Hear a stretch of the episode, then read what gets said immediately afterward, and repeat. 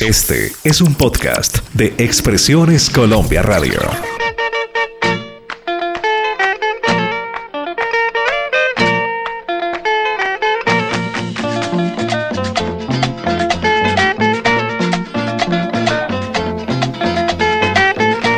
Pero bájame la papaya, que quiero patilendo.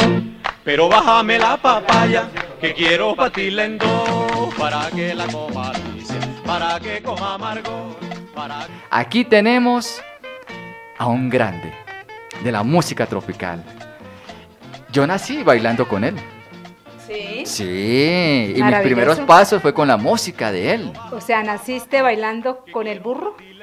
No tanto con el burro, con la música más bien. Bueno, Maestro Noel Petro, muy pero muy buenos días y bienvenido. Ay. Oye, la verdad que me siento contento de estar acá con ustedes. Hace un rato te decía que recuerdo mucho, con mucho cariño al padre Mariano. Sí. Y gracias por haberme invitado, eh, mi amigo Álvaro, Álvaro Cruz. y a usted y a la señora directora. Marlene. Marlene. Estoy con mi apoderado William Pucci, otro gran amigo que me acompaña acá, Carlos. Mi Sí. compadre Carlos. A los amigos oyentes, un abrazo para todos. Eh, oye, Álvaro, ¿tú crees que mi mamá me está escuchando allá en Sapo Muerto? Yo creo que sí. ¿Le puedo mandar un saludo? Mándale el saludo de una vez. Mamá, estoy triunfando. Mándeme para el pasaje, chao. Uy. Maestro, qué maravilla, maestro. Cuaren- 40 años tiene usted en estos momentos Eh, y eh, quiere 40, quitarse unos 5 eh, años. Acabo de cumplir 40 años, 19 de marzo, que Sí. nació este muñeco. Eh, 19 de marzo, eh, cumplí 40 años, sí, y me pienso quitar 3. Sí, o sea, 37 años en estos O momentos. sea, ¿Quién me va? 37 Maestro. añitos. Y yo, La porque me voy a poner viejo? ¿Te imaginas el burro viejo aquí? que bien, La boquita ahí, pues, chupada. Oye, no, no, Sí. no, no, es mejor ser joven. Exactamente, maestro. Claro. ¿Cuál es el secreto que usted tiene para verlo así, impecable, con esos eh, ánimos? Salud. Oye, sí, y la verdad que respeto mucho, quiero mucho a las personas de edad, mayores. eh, yo, yo me fijo, yo quiero mucho a los niños y las Sí. personas de edad, los- para mí merecen un respeto muy grande. Y la verdad que a mí, ese viejo, yo tengo que confesarlo, por eso te dije que tengo 40 años y tres que me pienso. La verdad que me siento muy complacido de estar acá con ustedes. Muchas gracias, Álvaro, muchas gracias. Bueno, para tener esa juventud que se le nota, ¿qué hace, maestro? Mira, el cuido del animal.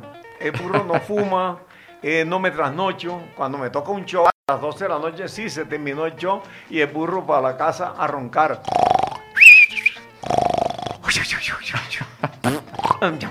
El burro se va a roncar de una vez. Me cuido bastante hasta con la comida, ¿no? Sí, sí. El médico me dice, mira, animalito del monte, si tú comes chicharrón hoy, no vayas a comerlo pasado mañana y la otra semana porque te vas a poner pipón. Álvaro, ¿tú sabes qué es pipón? Sí, panzón, Un barrigón, sí. un barrigón, sí, exactamente. Entonces yo me cuido mucho de eso, eh, de las comidas, el ejercicio que el burro hace. Si me tomo un trago tiene que ser muy temprano y nunca en son de borrachera, no me Sí. gusta. ¿Qué Llame traguito yo, le gusta, maestro? Ni me gusta un borracho tampoco. Ah. ¿Te imaginas un borracho panzón? No, no, no. ¿Qué traguito le gusta? El burro, bueno, ya que tú me preguntas por eso, eh, yo acostumbro, me tomo mi traguito de ron calda, le echo un chorrito de Coca-Cola. El médico dice, animal del monte, no le eches hielo. Bueno, Y el o se, imagina, o se imagina un burro borracho, maestro. No, no, no, no, no. Impresionante. No, los borrachos no. Toda persona debe, oye, medir eso. Toda persona Sí. debe medir. Sí. eh, usted toma su trato de caminar derecho, hablar bien. No puede que yo, que, oye, no, no, hacer ridículo. Y después ocupan toda la calle caminando, ¿viste? Totalmente. Sí, Claro y, que sí. y yo tampoco estoy de acuerdo que una persona mande a su hijo a comprar cigarrillo, a comprar trago Muy a bien. la tienda. Eso me parece la verdad, un- horroroso, un crimen para mí. Y la, pero la gente me pregunta, bueno, Burro, ¿y cuántos hijos tiene? Bueno, tengo a Noel, José Noel, los dos que tocan el bajo, la guitarra, eh, Gladys Petro, eh, María y Catalina, que vive en Venezuela, que yo le digo que se venga pronto antes que Plátano Maduro le quite la casa. y bueno, y, y María Cristina, que vive en Miami. Yo le dije que porque no se viene mejor para Fontibón, que está aquí más cerquita, ¿verdad? ¿Cierto? Fontibón. Miami Fontibón, está más sí. lejos. Y mi nena ahora, que tengo, eh, Noelia Lucía, que tiene 12 años, y, y Cielo, se llama la señora del burro. Acá tenemos sintonía eh, también por, eh, nos mandan un mensaje, Luis Daniel María. Nos dice lo siguiente, sintonía total con el burro. Que saludos de Claudia de Colombia, burro. No, pero eso son bromas de la gente porque Claudia me, me odia y yo quisiera saber, preguntarle cualquier día que me pudiera encontrar con ella, yo qué le he hecho. Solo ponerla en el sitio donde está una artista famosa, llena de dinero, gracias al burro mocho sin petulancia. Maestro, estábamos hablando del traguito, ¿sí? Mm, Vamos a hacer una entrevista amena. Aquí no, no, nos sentimos nosotros. preguntar, y los amigos oyentes, el burro es un animal muy amigo, es muy cariñoso con todo el mundo. Yo Se agradezco nota, mucho maestro. a toda la gente que gusta de mi música, que me llama, que me mima, que me toma fotos por la calle, eh, los niños, los jóvenes, los mayores. Fíjate Sí. que la juventud con el burro por los sonidos que saco con el Exacto. requinto. Vamos, Que el vamos burro- para eso. El burro estudia cinco horas de requinto todos los días. Todos los días. En sí. cambio, Álvaro, ¿y tú qué, Sí. qué- qué- qué tiene que estudiar un plato de mondongo, por ejemplo? Un plato de mondongo. Nada le tienes que Nada. estudiar. No, para nada. Meter los pies debajo de la mesa, componer la figura y, y dale para. Maestro, estábamos este nosotros hablando del trago minutos atrás. La tentación dentro de ese medio musical es bastante. ¿Usted cómo se ha cuidado de la tentación Eh, mira, de, de las eso es niñas, bastante, la tentación? es bastante serio porque aquello de la, de la música, del toreo, de todas estas cosas se presta mucho. El actor y todo esto, el futbolista, cuando ya tomas grande, entonces pues te sobran las invitaciones. Y si no abres el ojo, Sí. lógico, lo primero que te invitan es a un trago. Y si la persona no se sabe controlar, pues se- puede volver un, un borracho. Sí. Y entonces yo me dedico más al sancocho de mondongo que al trago. Bueno, ¿y, y las niñas persiguen mucho al burro? Cuéntame. Eh, Gracias a Dios a la Virgen, pues fíjate que, que he tenido esa, Sí, esa suerte. uy. La- las mujeres Un con el burro- un burro muy Que ahí va el simpático. burro mocho, que, que Sí. dicha darle un abrazo, que beso, que chocolate con salchichón, que no sé qué. Pero me dice que si toma chocolate con, Salchichón. con salchichón se pone negro, burro. No, no. ¿Cómo así? No, yo decía era el café, haciendo broma, lógico. Haciendo broma. Bueno, eh, burro, cuéntanos un poquito de, de su juventud. Bueno, la juventud del burro, yo soy de Cereté, Córdoba, y ahí me la pasaba en el barrio Venus de Cereté, oyendo Los Panchos, el trío Los Panchos. Los El trío Los Panchos. Guitarristas muy buenos, Ajá. un trío muy famoso de Mm, México. Total. Eh, viendo torear a Melanio Murillo, cómo se le arrancaban los toros y se quedaba quieto, parecía un poste. Dios mío, ¿cómo hará para que los toros no lo cojan? Y le decía, mamá, ¿y por qué los toros no lo cogen si se queda tan quieto? Mío, porque ese es el toreo y él sabe torear. Él sabe. Lógico que los toros se cogen a todo el mundo, el toro se le arranca a lo, a lo que se mueve y cada vez que él pasa te está viendo que te deja ahí, ¿viste? Y está muy fijo en ti. En cualquier momento, pues de pronto te descubre y te echa mano. Y oía un primo mío, Alfredo Enrique, tocaba la, la guitarra a su manera, caseramente, y el sonido de la guitarra me, me enloquecía. Por lo menos la guitarra embrujó, sonaba bien lo embrujó. y afinada, porque una guitarra desafinada suena muy a peco de cado. Y Exactamente. entonces, pues eso me enloquecía, pero no, casi no me dejaba agarrar la guitarra, me la quitaba. Cuidado, me vas a dañar mi guitarra, mira, pelado de mierda, no sé qué. Me, Sí. me quitaba Bueno, la guitarra. ¿Pelado de qué? ¿Pelado de qué? Pelado de mierda. Pelado de mierda. Ah, ya. Bueno, burro, cuéntanos un poquito de esa mujer tan maravillosa, Catalina Enríquez. Catalina Enrique, mi, Sí. mi mamá. Claro. Ella me Claro, crió. sabemos que es la mamita. Oye, hay todas las mamás, pues, las mamás quieren mucho a sus hijos. Dios mío, pero como ella me quiso a mí, eh, cómo me trató, cómo me mimó, cómo daba la vida por mí. Y una vez tuve el valor de, de- de que me llevó don Alfonso Suárez, que fue el que me llevó a Medellín, que tenía una joyería casado con una monteriana. Y llegué al aeropuerto con Sí. 14 años y me dice, si hay cupo para Medellín, porque él eh, se casó con una monteriana y era vecino de mi mamá. Ajá. Y me voy para Medellín y dice, mi mamá, seguramente ya se lo tragó el río Sinú, se ahogó, lo mataron, lo pateó una burra, ¿qué le pasaría? Total que Sí. se perdió mi Noelito y eh, eh, sufrió mucho conmigo y por los toros sufrió bastante. Sufría mucho. Y sí, a veces me le perdía. Esas son cosas que uno eh, de niño, de pelado, no sabe de- del sufrimiento que le puede causar a la mamá. Mi mamá, las mamás son tan lindas y son las que tanto se preocupan por su hijo y si supieran lo que la hacen sufrir, lo que el crimen que cometen. Bueno, entonces, eh, Burro, ¿por qué no le mandas, ya que estás aquí en los micrófonos de Mariana, mándale un mensaje a Catalina, tu mamita? ¿Qué mensaje le vas a enviar? Bueno, a mi mamá siempre, Allá. mamá, me está escuchando, estoy triunfando, mándeme para el pasaje, siempre lo que yo le mando a decir. ah, qué bueno. Pero es que ella vive en Sapo Muerto. Sí. Imagina para llegar a Sapo Muerto. Tienes tú que coger un avión, Ajá. Bogotá, Montería.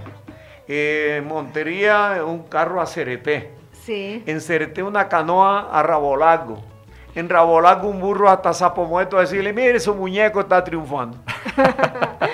Bueno, maestro, hacemos un stop y vamos a presentar a todos los oyentes a su manager actualmente. Mi compadre William Puche. Exactamente, Puche. Hola, ¿qué tal? Encantados. No, bien, bien, chéverísimo, hermano, tenerlo acá. Gracias por esa gestión. No, a ustedes por tenernos en cuenta y querernos invitar y compartir un poco de lo que estamos haciendo Sí. acá en el medio y bueno, muy contento. Bueno. Puche, ¿en qué momento se le atravesó el maestro Noel Petro en su vida? Bueno, eso tiene un, un génesis muy interesante porque mi padre, que es reumatólogo, Sí. él todos los años hace un evento de reumatología, valga Mm. la, la redundancia, en nuestra ciudad Montería. Sí. Y él siempre dedica un espacio cultural y artístico dentro de todas las conferencias. Sí, sí. Para el 2013, no se me olvida porque fue, algo, fue, fue un año bastante cargado, fue, sí, por muchas cosas. En el 2013 él invitó al doctor Carlos Fernández, que él es eh, médico y también es periodista, él trabaja en El Tiempo, Sí. y mi papá lo invitó para que diera una exposición y él habló sobre mitos y costumbres, se llamaba la conferencia. Yo en aquel momento era el fotógrafo del evento Sí. y me pareció muy curioso lo que él hablaba porque toda la conferencia da mucho humor sobre el burro mocho. Yo nunca había escuchado de él, que es Venga, más siendo de Montería Pa' y que- sabiendo, sabiendo que el maestro es de allá, de Cereté. Para que nunca. Sapo- nunca había de escuchado. Sapo Muerto. No, de en serio, muerto, en sí. serio, nunca.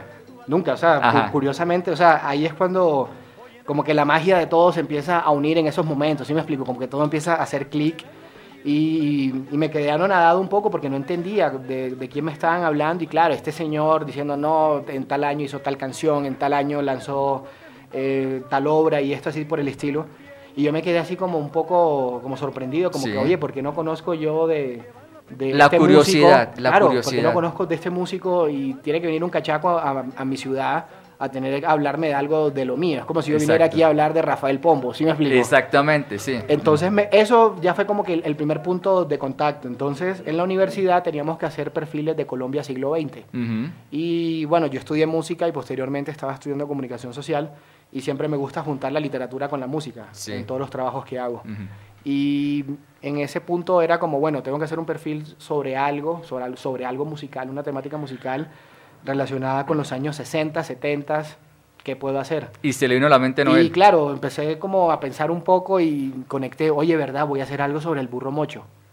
Y empecé a buscar en internet. Y ahí fue como el primer vacío que encontré con relación al burro, que siendo un personaje tan importante no había como el grado de, de tratamiento de investigación sobre su vida a profundidad, a comparación de otros artistas. Sí. Entonces me pareció como, porque no hay, o sea, es decir, porque no puedo hacer un trabajo a partir de pura bibliografía. Ujú. Fue lo primero. Sí. O sea, significa que aquí hay un vacío que creemos que se puede, que, que se puede escribir, que se puede contribuir. En Medellín, en estos momentos, está un, un integrante del trío América. Oscar con Velázquez. usted, con usted comenzaron estas hazañas, esas andanzas en Medellín. Oscar Velázquez, oye Oscar, recibe un abrazo de burro, te quiere mucho, te recuerda con mucho cariño. Oscar siempre está pendiente del burro y yo de él. Hicimos un trío, un trío latino. Sí. Estuvo Julio Erazo, Cristóbal. antes de Julio estuvo Oscar, eh, Cristóbal Pérez, Sí. y anduvimos en muchas partes. Y me tocó andar, sí, grabar con él. Y, y lo recuerdo con mucho cariño. Oscar, recibe el abrazo del burro. Noel, con Car- Noel, me place saludarte. Estás en una gran emisora, tenemos unos grandes amigos allá y te recuerdo mucho, Noel. Ves, a ver, Noel, una cosa que No, Lo que más recuerdo de ti es tu puntualidad. Sos un hombre que no ha fumado nunca, no se ha tomado un trago. Ha sido un tipo muy puntual. Por eso los años que hoy tenés, Oye, todavía Oscar, esa eh, Oscar, perdona, para 40 seguir años. Oye, Oscar. gritándole- ¿Qué hubo, Petro? Sí, me escucha. Mira, acuérdate, Sí. 40 años y me pienso quitar 3. No te rías. Sí, de grito. Oiga, Noel Petro, yo le grabé una canción que sacó Noel Petro también con arreglos de la orquesta de Mundo Arias que llama La Reina de la Reina Cruces. La Reina de las Cruces. No sabía que la había grabado. Me parece muy bonito. Yo la grabé con la orquesta de Mundo Arias, la canto. Hombre, qué bonito, hombre. Me alegra mucho. El mundo Arias, fíjate que se murió. Lo recuerdo con mucho cariño. Fue el que me dio la, la primera oportunidad de grabar Cabeza de Hacha. Me voy para el salto, que andaban buscando quién cantara Cabeza de Hacha. Y me voy para el señor. salto. Y él me llevó a Sonoluz y pude. eh, ya tenía más de un año de hambre. ¿Cómo conoció, Comía, maestro? comía de vez en cuando y, y ya empecé a comer como siete veces al día. Lógico que yo me cuido mucho. Si no me hubiera puesto pipón como un sapo, eh, mi pantalón 32 y de ahí es mejor eh, morirse de hambre y no soltarle a un vestido. Una preguntita. Pedro. ¿Usted cómo conoció al maestro Noel? No, eh, nos, conoci- nos conocimos eh, aquí en Medellín. Él estaba muy amigo de Noel, de, del Mundo Arias, de Tito Cortés, de Raúl López, Chepito Giraldo. ¿Cómo y él estaba aquí en la camada de los costeños y yo siempre he estado metido con esa música. Sí. Y yo era un hincha de Noel, lo escuchaba, pero nunca pues creí pues que llegaríamos a ser así tan amigos, que llegamos a trabajar juntos, lo conocí a él, un hombre como le, le estoy diciendo en momentico, un hombre muy puntual, muy correcto, un señor, porque Noel, no porque esté presente, pero es uno de los compañeros que yo tuve que, muy señor, muy querido. Hombre, Oscar, lo mismo eres correcto. tú. Para ser amigo del burro, tienes que ser muy buena gente.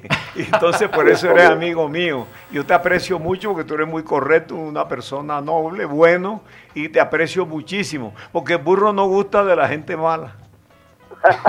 Sí, sí, sí, eso es cierto, papá. Sí, tú me aconsejabas mucho. Hombre, Oscar, mocharte ese bigote, que ese bigote se ve muy feo. No, yo te decía que parecía un caballo que se había tragado un caballo y le había quedado la cola afuera. claro, sí me decía. Hombre, tenga juicio, Noel. Oscar. Noel, eh, tienes un éxito ahorita pegado, ¿no? Eh, un hombre sin cacho. El burro eh, Sí. eh, ha sido una lucha muy grande. Se lo debo a mi gran amigo William Puche, que es el apoderado. Aquí está conmigo. Eh, que ha lanzado el burro. Y la verdad que me siento muy complacido. Es mi nueva etapa, una sexta etapa. Y me siento muy contento de que el burro se esté poniendo de moda nuevamente. Oiga, y está en una emisora, tiene unos, unos amigos que la comandan y son muy entregados a, a lo nuestro, a, a la música bonita. Fíjate, yo no sabía. una- una- un apoyo de ellos muy grande de Noel. Sí, gracias, Oscar. Yo no sabía que tú tenías toda esta gente acá de amiga. Eh, ya me lo dijo. Eh, Lo que, eh, lo que usted, lo que usted acá, acaba de decir, tenemos que estar con la gente buena. el burro Álvaro, Álvaro Cruz. Alvarito es un toro, mijo. Álvaro. María, Alvarito. Gracias, gracias, maestros. Sí. Una anécdota bien interesante del maestro Noel cuando ustedes estaban así todos vigorosos, pequeñitos, allá en Medellín. No, lo que pasa es que nosotros llegamos a Montería una vez y íbamos, usted sabe que Montería, por donde uno anda, son árboles de, bueno, palos de mango. Sí. Entonces nosotros andábamos de cachaco porque íbamos a hacer una presentación y cuando íbamos de cachacos comenzó a la gente gritando, ¡cachacos! ¡cachacos! Entonces a Noel, ahí mismo Noel se agachó y cogió un mango eso y lo tiró a un muchacho. de habían en el piso. y ese pelado se salió a correr. Ah, Entonces, bueno, la única, Bueno, maestro Porque- Oscar, queda 30 segunditos para que se despida de este gran maestro que tenemos acá. A ustedes primero que todo les agradezco pues esta, esta amistad tan bonita que tenemos, que lo- hemos logrado hacer y que Dios quiera que nunca se acabe, que nos la acabe únicamente Chuchito porque él es el único que dispone de nosotros. Bueno, les agradezco mucho esto a Noel que siga con su triunfo, siga con su señoría, con, con su seriedad y... Y allá, Oscar, le muchas gracias. Le- Ya le mandé a decir a mi mamá en Sapo Muerto que estoy triunfando. Sí, que, le- que- que te manden los pasajes. Que me mande para el pasaje. Oscar, un abrazo grande. Gracias por la llamada. A ti, a tu familia, un abrazo. Chao, Oscar. Espero verte Bien, a, pronto. to- a toda tu familia, Noel, a ti, muchas gracias. Muchachos, para todos un cordial saludo y un feliz día. Gracias, maestro Oscar, fundador del Trío América, uno de los tríos más interesantes y yo creo más espléndidos que tenemos en Colombia. Azucena. Ay, entre más vieja, más buena. Oye,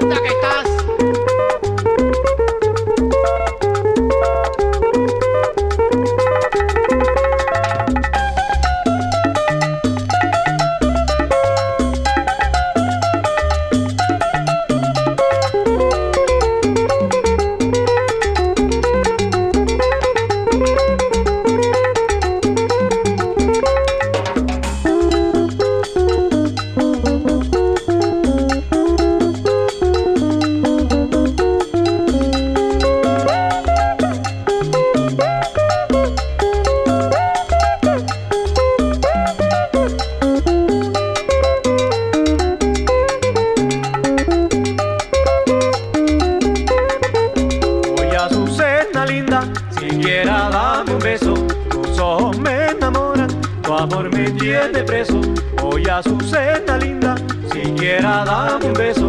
Tus ojos me enamoran, tu amor me tiene preso.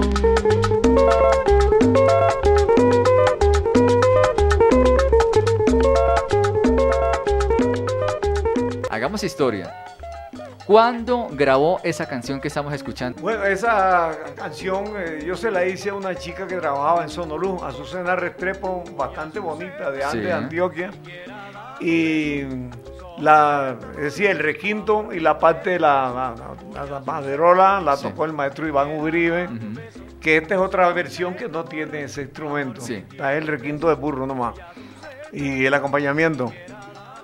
Entonces, pues, cuando la grabé, el dueño de Sonolú en ese momento, que había sido de tiempo atrás Antonio Botero, era Guillermo de Bedú. Cuando yo terminé la canción a las 5 de la tarde, la tomó de gancho y la llevó al estudio y le puso la canción.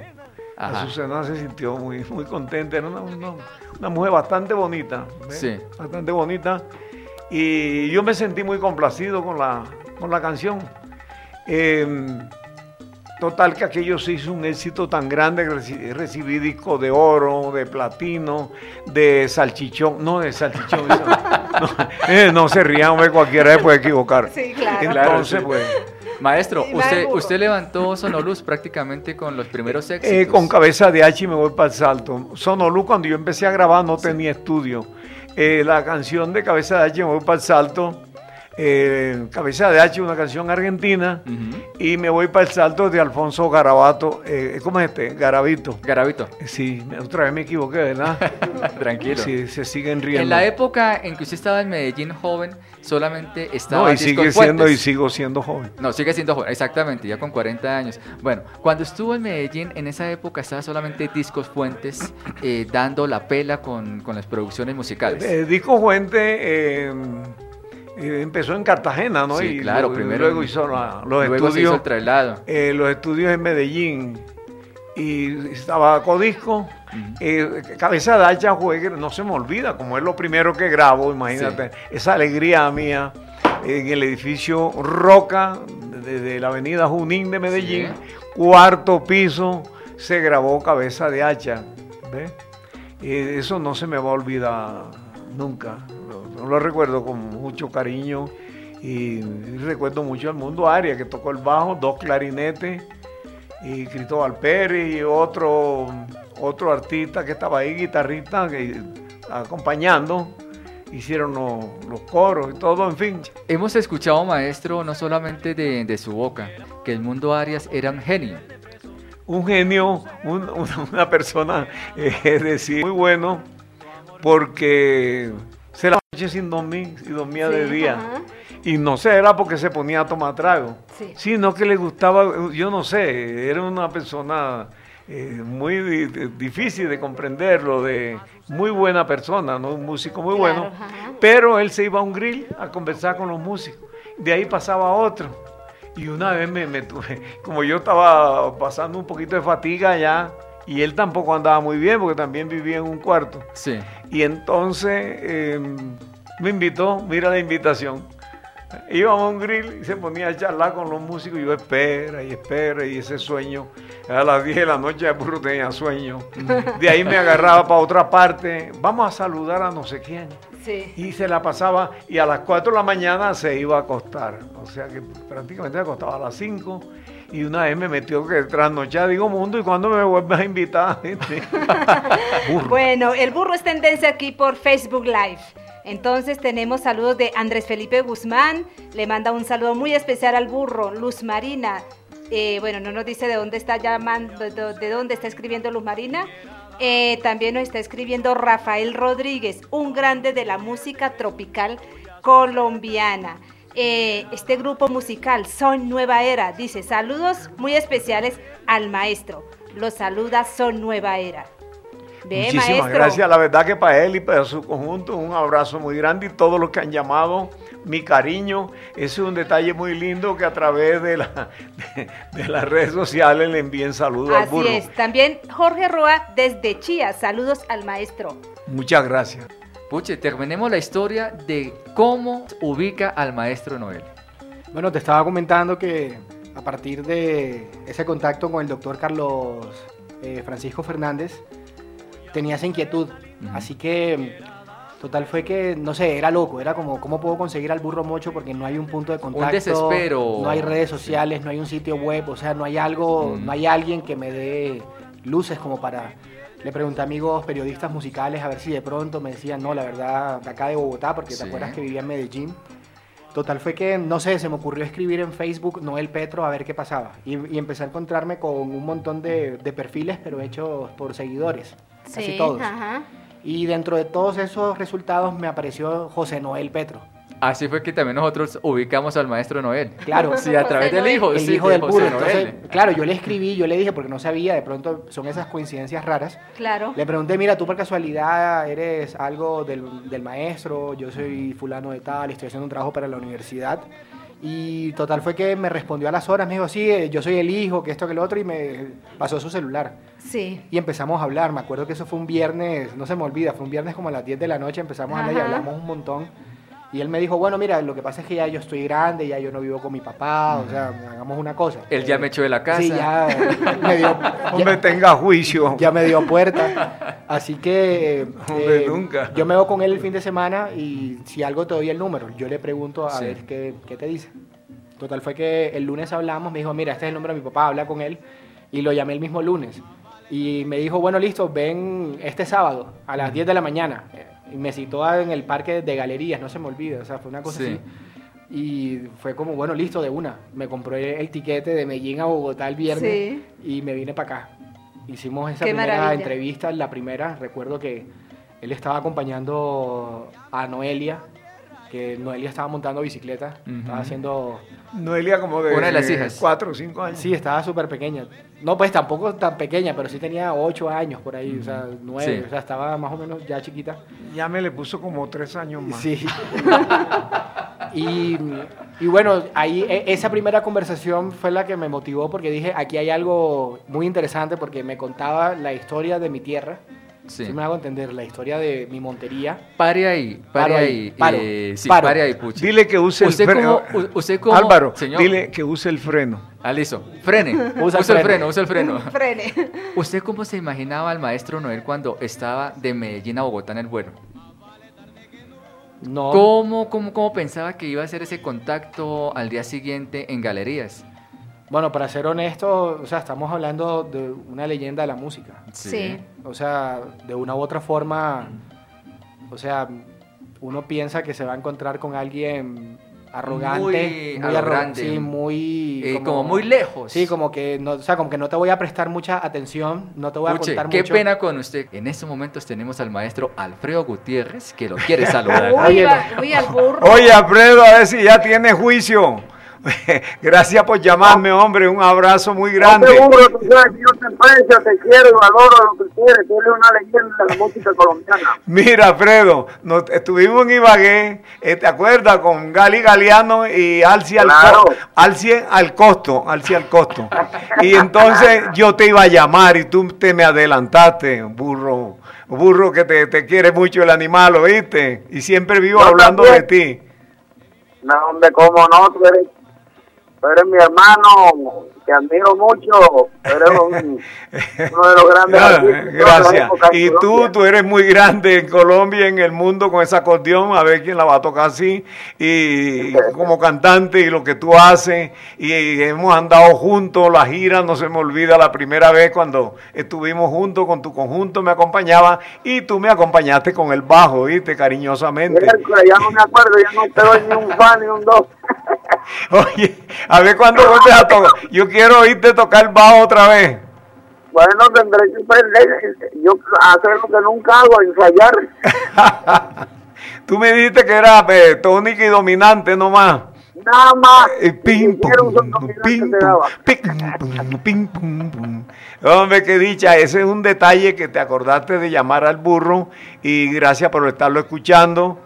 Y me, me alegra muchísimo, Alfredo. La verdad, salúdame a tus hijos, a todos. Un abrazo muy grande a tu hija. Y la verdad que te recuerdo con mucho cariño y te iba a llamar para comentarte lo de la actuación de Ibagué, ¿viste? Hombre, gracias, mi hijo. Te agradezco mucho. Que Dios te bendiga. Chao. Muchísimas Maestro gracias. Fe- Alfredo. eh, feliz Sancocho. Maestro Alfredo, no se nos vaya. Una preguntita. ¿Cuándo tendremos esa oportunidad de tener a los dos en una grabación, en un temita?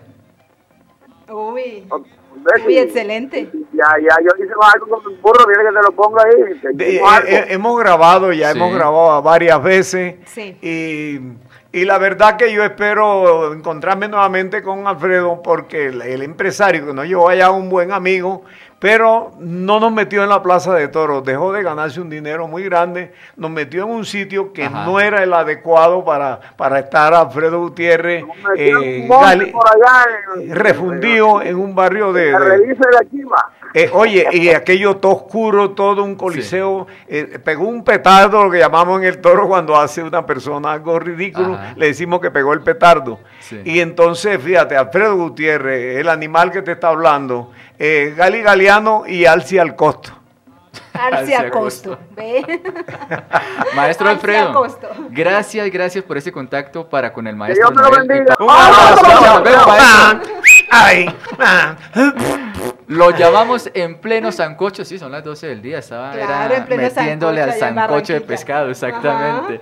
Eso me, me place mucho, la verdad que me siento muy complacido toda la gente que quiere a Burro Mocho. ¿Quién Ahora no quiere sí. en Colombia al burro mocho? No, Álvaro? todo Eh, lo queremos. Por ejemplo, fíjate, Claudia me, me aborrece. Ay, ¿sí?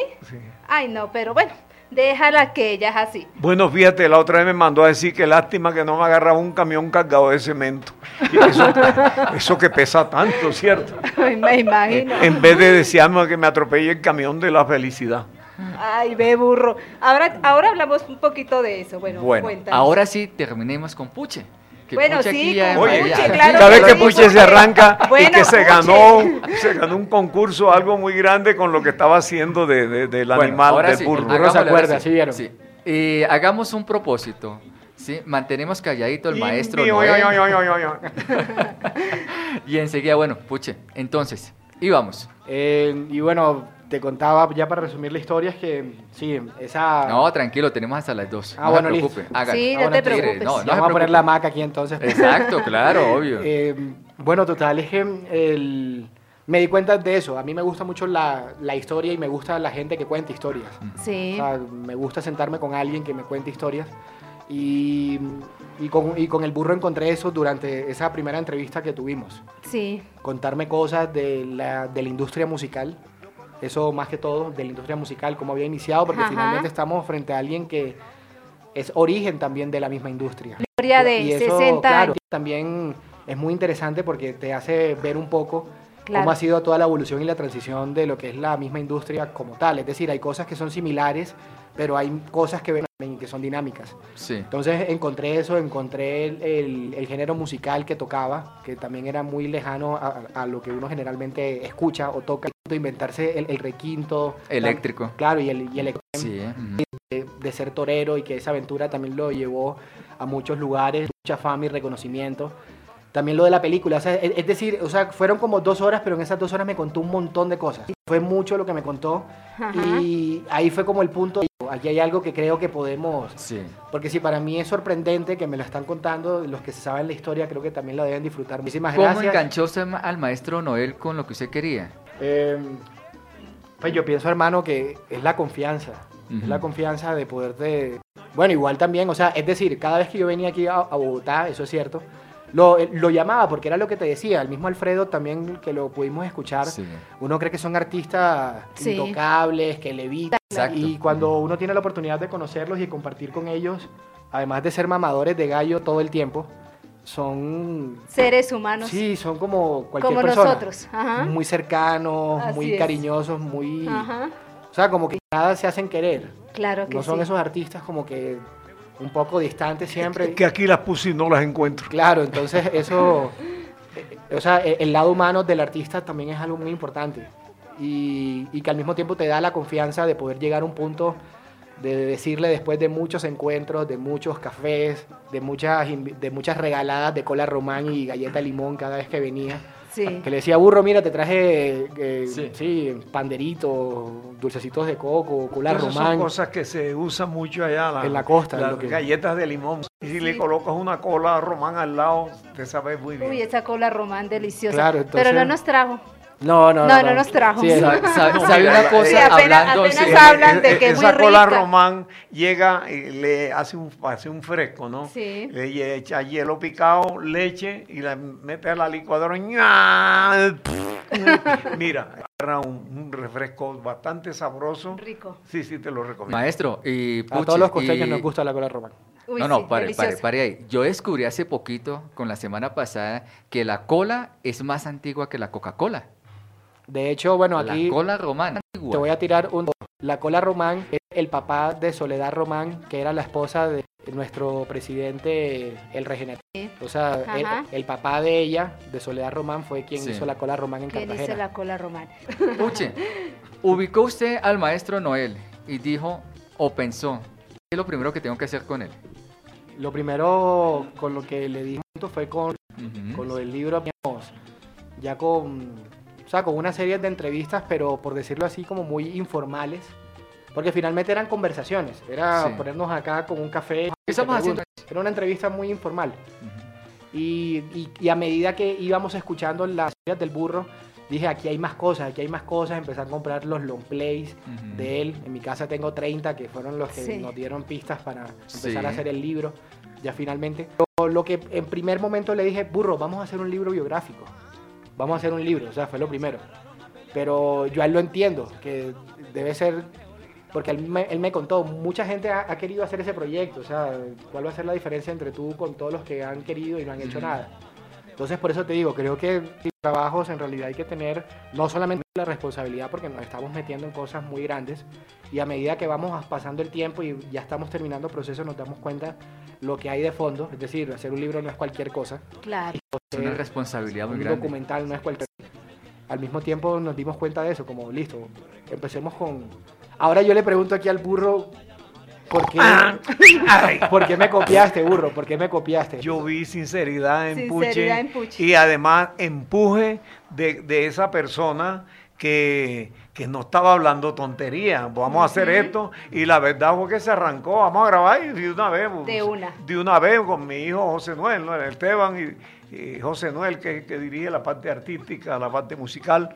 Y entonces aquello no, no, no fue tontería ni fue esas personas que te llegan a hablar, porque de esas que te llegan a hablar cosas y te ofrecen esto y vamos a hacer no sé qué, eso mira, del dicho el hecho, Hay mucho Hay mucho allá, trecho. trecho, como dice el mucho trecho, y entonces eso fue lo que a mí me, me gustó tanto de Puchi y le tengo mucho aprecio Qué y bien. mucho agradecimiento, ¿eh? de que él haya montado una empresa prácticamente de disco, de libro, de todas estas cosas. Fácil, en cambio un plato de mondongo que tanto tiene que hacerle. Ese es muy fácil.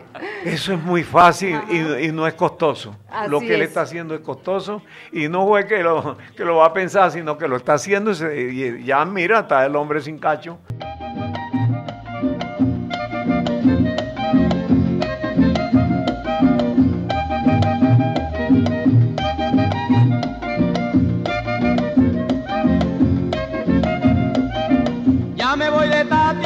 Tierra y adiós, buscando hierba de olvido dejarte. A ver si con esta ausencia pudiera, con relación a otro tiempo olvidarte. He vivido soportando un martirio, jamás debo demostrarme cobarde. Arrastrando esta cadena tan fuerte hasta que mi triste vida se acabe. Vivido soportando un martirio, jamás debo demostrarme cobarde. Recordando aquel proverbio que dice, más vale tarde que nunca, compadre.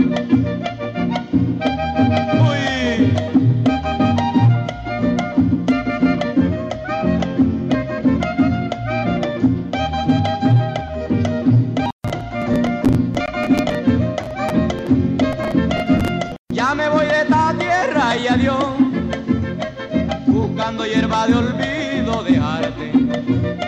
A ver si con esta ausencia pudiera, con relación a otro tiempo olvidarte.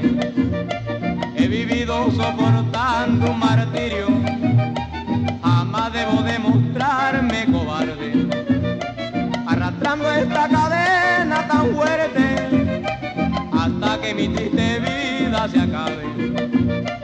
He vivido soportando un martirio, jamás debo demostrarme cobarde. Recordando aquel proverbio que dice, más vale tarde que nunca, compadre. Uy.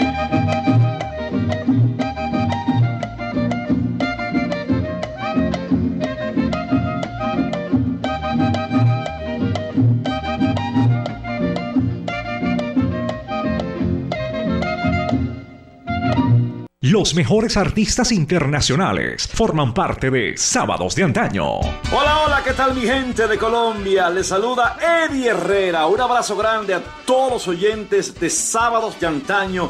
Que Dios les bendiga y manténgase siempre en la gran sintonía de Sábados de Antaño. Se los dice Eddie Herrera.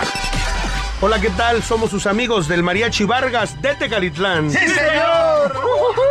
Y estamos en sábados de antaño. Saludos, que Dios los bendiga. Mariachi Vargas. Soy Tania de Venezuela y desde la ciudad de Caracas envío un fraternal saludo para los oyentes de Sábados de Antaño. Besos. Hola, soy Antonio. Y yo, Rafael. Los del Río. Sábado de antaño, programa musical de Colombia. Acuérdate de los del Río. ¡Eh, Magdalena! ¡Ay! ¿Qué tal amigos? Les habla Ramón Orlando desde República Dominicana y que sigan siempre pegados a la sintonía de este programa fabuloso, sábado de antaño. Buena música. Dios le bendiga. Ramón Orlando. Esto es Sábados de Antaño y el que les habla es su amigo Oscar de León. ¡Viva Colombia! Escucha mi música a través de Sábados de Antaño.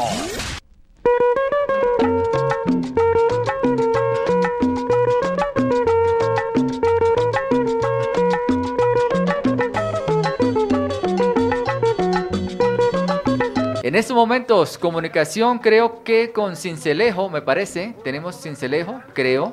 Aquí está el maestro Lisandro Mesa. Maestro. Buenas tardes, un saludo. Maestro, le habla Álvaro Cruz. Estamos aquí en la mesa de trabajo con este gran ídolo de la música tropical como es el maestro Noel Petro. Salúdeme al maestro, tenga la bondad. Oye, Lisandro, oye, gusto en saludarte, hombre, a ti, a tu familia, a tus hijos, que los quiero Gracias, mucho. Noel. Lo mismo que a ti, que Burro te tiene tanto cariño y que hace mucho tiempo que no te veo. Espero verte pronto. Y, y espero que estemos en más contacto porque Burro te, te- te tiene mucho aprecio y hemos andado tantas veces juntos y quiero verte. Gracias, Noel. Igualmente yo, pues, como no tengo tu dirección en Bogotá, no te he ido a visitar. Tú tienes Pero sí, yo te quiero mucho, te admiro como todo lo que eres. Muchas gracias, hemos grabado juntos, bueno, tantas cosas que hemos hecho juntos, que hemos ido a tantas partes y la verdad que me hace falta verte porque y hace mucho tiempo que no te veo, lo mismo que a ese gran amigo Julio Erazo, que tampoco he podido verlo, lo aprecio tanto. Y, Ah, sí, eh, Julio. eh, sí, yo le digo Julio Erizo. ¿Dónde estás, ¿Por qué le Lisandro? así? ¿Estás- ¿Por qué le dice Oye, así? ¿Estás en Cincelejo? Sí, estoy acá en Cincelejo, sí. Eh, sí, hombre, fíjate que la otra vez que fui allá eh, con el ñato Mamarrón me llevó un amigo que yo le creí muchísimo, eh, que me había escogido un toro, lo- la maravilla, y me llevó un toro, me llevó un toro de padre desconocido, salió chungo, chungo decimos es que no se deja torear. Y de ñapa, eh, ñato mamarrón de moda, y me agarró una gripa y una afonía. Me dolió muchísimo, ¿viste? Fue un 20 de enero, me metió en la Plaza de Toro el día que están allá la gente con la corraleja. No era el Sí. día apropiado, hubo bastante gente, pero no hubo el lleno que yo esperaba, ni Claro, el toro que, ni el toro que yo confiaba, un toro de una buena ganadería de casta. Eh, salió un toro manzurrón, manzurrón de esos que no se deja torear. Maestro Lisandro, una preguntita. De todos los éxitos de su colega, el maestro Noel Petro, ¿cuál le ha gustado más? Bueno, ¿verdad? he hecho, he hecho tantos éxitos. Por ejemplo, con lo que salió primero el cabeza de hacha Sí. y, y el respaldo del disco, porque era 78. Eh, y después pues, hizo la la, la Azucena. Son, son tantos, Li- Lisandro, tanto. Y ya después de Cabeza de Hacha vino el burro, ya se me puse a estudiar la, la música con el mundo. Y vino el requinto eléctrico. Yo le he contado a tantos gente de cómo vino aquello también, que ahora lo voy a contar en un ratico. Y ya después tuve la dicha de grabar contigo. eh, y te admiro tu, tantas canciones, tantos éxitos tuyos tan grandes, ¿viste? Son, son muchísimos las tapas, Sí, etcétera, a etcétera, Dios, etcétera. Son muchos los éxitos Mosaico de la tuyos. Niña Luz. Eh, eh, sí, lo sé. Sí, ah, muy sabroso. Son muchos. Eh, el Guayabo de la Ye. También, claro. Son, son- son tantos los éxitos. Maestro Noel, ¿qué tema grabó usted con, con el maestro Lisandro? Sí, son tantos, Lisandro, que ¿cuándo voy a acabar esta tarde de contar todas tus canciones? Maestro Lisandro, despídase Dime. aquí de mm, el maestro Noel Petro. Ya, la verdad que estoy con quién es el que habla ahí. Álvaro Cruz. ¿Cómo está Álvaro? Muy bien, La maestro. verdad que no te había saludado a ti y qué bueno. Eh, Gracias por la... Álvaro, sí estoy acá en Cincelejo. Gracias, Lisandro. Gracias, Lisandro. Ah, Ok, Noel, muy bien, que Dios te bendiga. Gracias, maestro. Déjeme decirle que eh, no estoy erizado, estoy es honrado de estar a su lado, porque es espectacular y con su manager, a todos los que están sintonizándonos, es un honor, un honor grandísimo el poder estar aquí a su lado, un, un maestro que ha tenido la música desde la base y que dio un cambio a la música tropical en su época. Este tema del requinto es espectacular. voy a contar cómo comenzó todo eso Es, del requinto. es- es del requinto Listo, que vale. estuve leyendo por ahí algo y fue, fue un boom en ese tiempo y, y sigue siendo porque yo no conozco otro artista, otro músico que haya dado ese boom tan espectacular como lo hizo usted, maestro Noel Petro. Eh, muchísimas gracias. Yo estaba contando al rato Sí. y nos seguimos eh, de los Panchos, que fue la, eh, la primera vez que yo en una película veo un requinto, no eléctrico. En Montería. Los Panchos en Montería, Cereté, eh, los teatros de allá que había que esperar a las 7 de la noche para ver las películas para proyección, porque de día no pesaban películas. Sí. Entonces Ah, el veía los teatro era al aire libre. Eh, en no, esa tenía, época. tenía una parte al aire libre y una parte luneta que llamaban, estaba así Sí. con techo. Entonces tenían que esperar a las 7 de la noche y yo no veía la hora porque iban a presentar los panchos. Eran mis ídolos, los panchos, Cantinflas, Tintán, de Resorte, esos artistas. Capulina. Capulina, Todo- resortes. todo- toda esa gente, Sí. sí. Entonces, los panchos con la música, con el, el trío, un trío muy bueno, mexicano. Sí. Entonces yo veía a los panchos, estaba yo de 8 o 10 años, en Montería o en CRT, viendo los panchos, y Dios mío, yo cuando toco así, cuando conozco los panchos, y yo quisiera tener un requinto. Ya después oí a Gilberto Urquiza con la primera guitarra eléctrica que yo escucho. el- que grabó una canción que se llama Tontería, Mentira que te aleja, no es sí, cierto sí, que te Eh, va. y eso es bolero. Bolero. es bolero, claro. Con la guitarra eléctrica, ese sonido de la guitarra eléctrica, bueno, me, me, me volvía loco, me volvía loco. Y, y le, le movía el corazón, El maestro. corazón, Dios mío. Ahora ya no quiero tener el requinto solo no eléctrico, ahora lo quiero es eléctrico. Eléctrico. Entonces, viajando para allá y para acá, hasta que se me presentó la oportunidad, los viejos de Medellín me mandaron y me hicieron, me mandaron a hacer un requinto y lo hicieron muy a gusto de ellos. Que el requinto es el diapasón más corto que una guitarra, la Sí, señor, afinación sí. más alta Sí. La tonalidad es distinta. Entonces, eh, ya me le adaptaron micrófono y todas esas cosas. En una, en una carátula donde está cabeza de y de eso, está eh, el, el primer requinto que burro tiene. Maestro, tenemos otra llamada. ¿La aceptamos? Uh, ¿Será mi mamá de esa Yo creo que de pronto no. Genial. Maestro, desde Medellín tenemos a los Golden Boys, Jairo Velázquez. Ay, qué lindo es. En estos momentos nos estamos comunicando, maestro. Muy buenas. Eh, muy buenas, pues de verdad que es un orgullo muy grande eh, poder enviarle un saludo y y un abrazo a- al maestro Noel Petro, quien ha sido un representante de la música colombiana en el exterior y, y en todo el mundo. Eh, muchísimas, muchísimas gracias. Y su, su estilo particular. Oye, qué, qué gusto escucharte. Eh, Los recuerdo con cariño, los Golden Boys. Oye, extraordinario conjunto. Que ahora fíjate, se le llama banda. Entonces lo- los recuerdo a ti y a todos ustedes con un cariño muy grande, que nos conocimos tanto en Medellín y estuvimos en tantas presentaciones. La verdad que me, me alegra muchísimo escucharte, ¿viste? Un abrazo muy grande. El detalle de haber acá emisora eh, para saludar al burro mocho. Muchas gracias. No, maestro, usted, que Dios lo conserve muchos años, eh, llevándole a- alegría a Colombia y a todo el mundo, como siempre lo ha hecho. Muchas Eh, gracias, Un fíjate. abrazo muy grande. Fíjate que la gente me pregunta, burro, ¿cuántos años? Yo, 40 y me pienso quitar 3.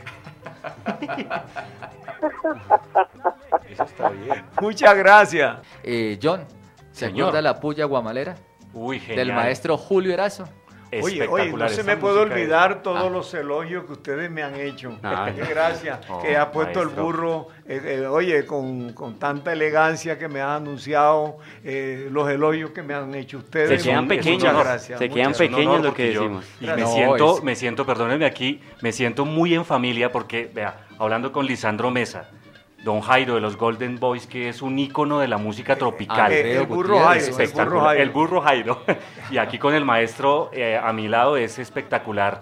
Y eso es lo que tiene sábados de antaño. Percho, yo estar creo en que- familia. Pero mira que llamó a Alfredo, mi, es como mi hermano Alfredo. sí. Y sabe que, que yo quiero yo resaltar. Señor. Eh, eh, esto de que llamen de todas partes se debe a la potencia que tiene la, la emisora.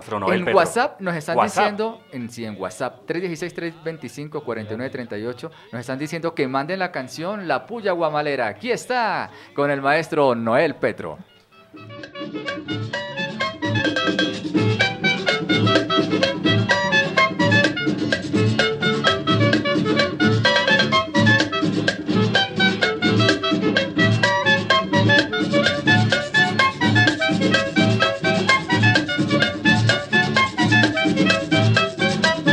Oigan ustedes la puya guamalera, la que alegra a las viejas casadas y solteras. Oigan ustedes la puya guamalera, la que alegra a las viejas casadas y solteras. Baila la suave con paso menudito, con un traguito de ron y cuatro velas. Baila la suave con paso menudito, con un traguito de ron y cuatro velas. ¡Viva Nochebuena,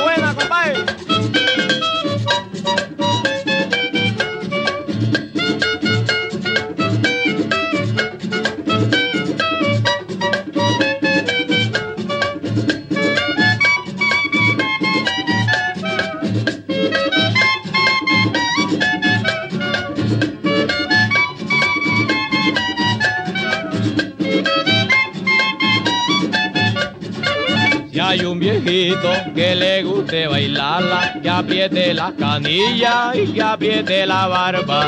Si hay un viejito que le guste bailarla, que apriete las canillas y que apriete la barba.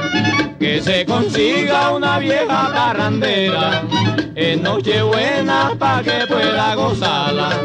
Que se consiga una vieja parrandera en Nochebuena pa' que pueda gozarla. Thank you.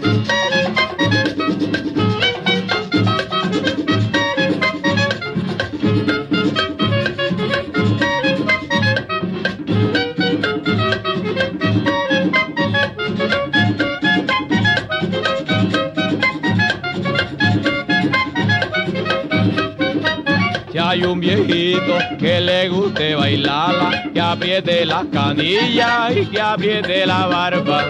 Si hay un viejito que le guste bailarla, que apriete las canillas y que apriete la barba.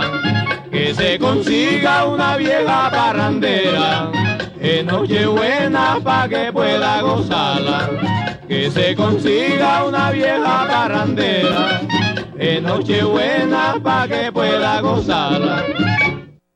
Sábados de Antaño es el programa musical documentado número uno del fin de semana en la radio de Bogotá y Cundinamarca. Por eso su producto, su negocio o servicio llega a más oyentes pautando con nosotros. Comuníquese ya mismo y nuestro departamento comercial le brindará la asesoría publicitaria para estar en el programa número uno del fin de semana. Llame ya 316-325-4938. 316-325-4938. La publicidad efectiva que usted necesita está en Sábados de Antaño. La música en Sábados de Antaño ya está de vuelta.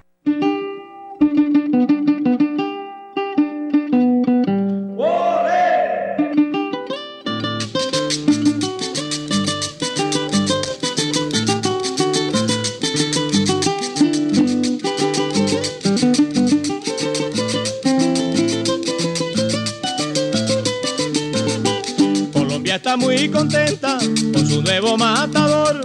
Colombia está muy contenta con su nuevo matador. Se llama Pepi, viene apretando a todo el que coge, lo va bañando. Se llama Pepi, viene apretando a todo el que coge, lo va bañando. Grita la afición, olé, que Pepe se aprieta, como el colombiano merengues de mi región. Grita la afición, olé, que Pepe se aprieta, como el colombiano de los merengues de mi región.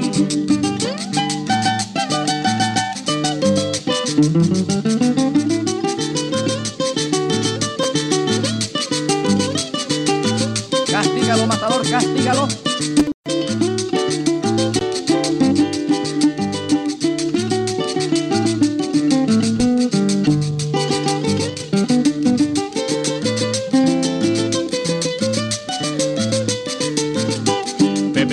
Cáceres el torero, de más temple, clase y valor. Pepe Cáceres el torero, de más temple, clase y valor. Se ha vuelto el amo en la fiesta brava, en todos los tercios se ve mejor. Se ha vuelto el amo en la fiesta brava, en todos los tercios se ve mejor. Grita la afición, olé, que Pepe se aprieta, como el colombiano de los merengues de mi región.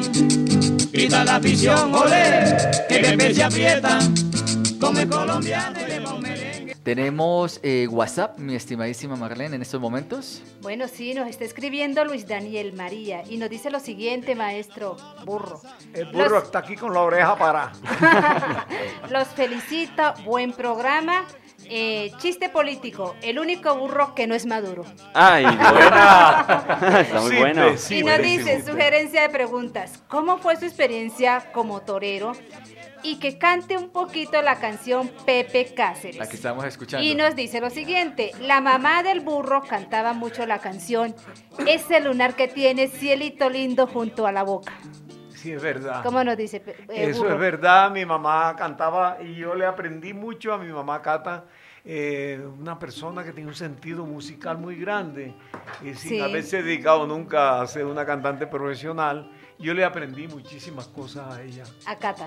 Sí, a mamá Cata. Ajá. Bueno, burro, y entonces aquí Lo, nos lo dice... de Pepe Cáceres. Lo de Pepe Cáceres. Colombia está muy contenta. Ay, Dios mío. nuevo matador se llama Pepe y viene apretando a todo el que coge lo va bañando. Perro pipón.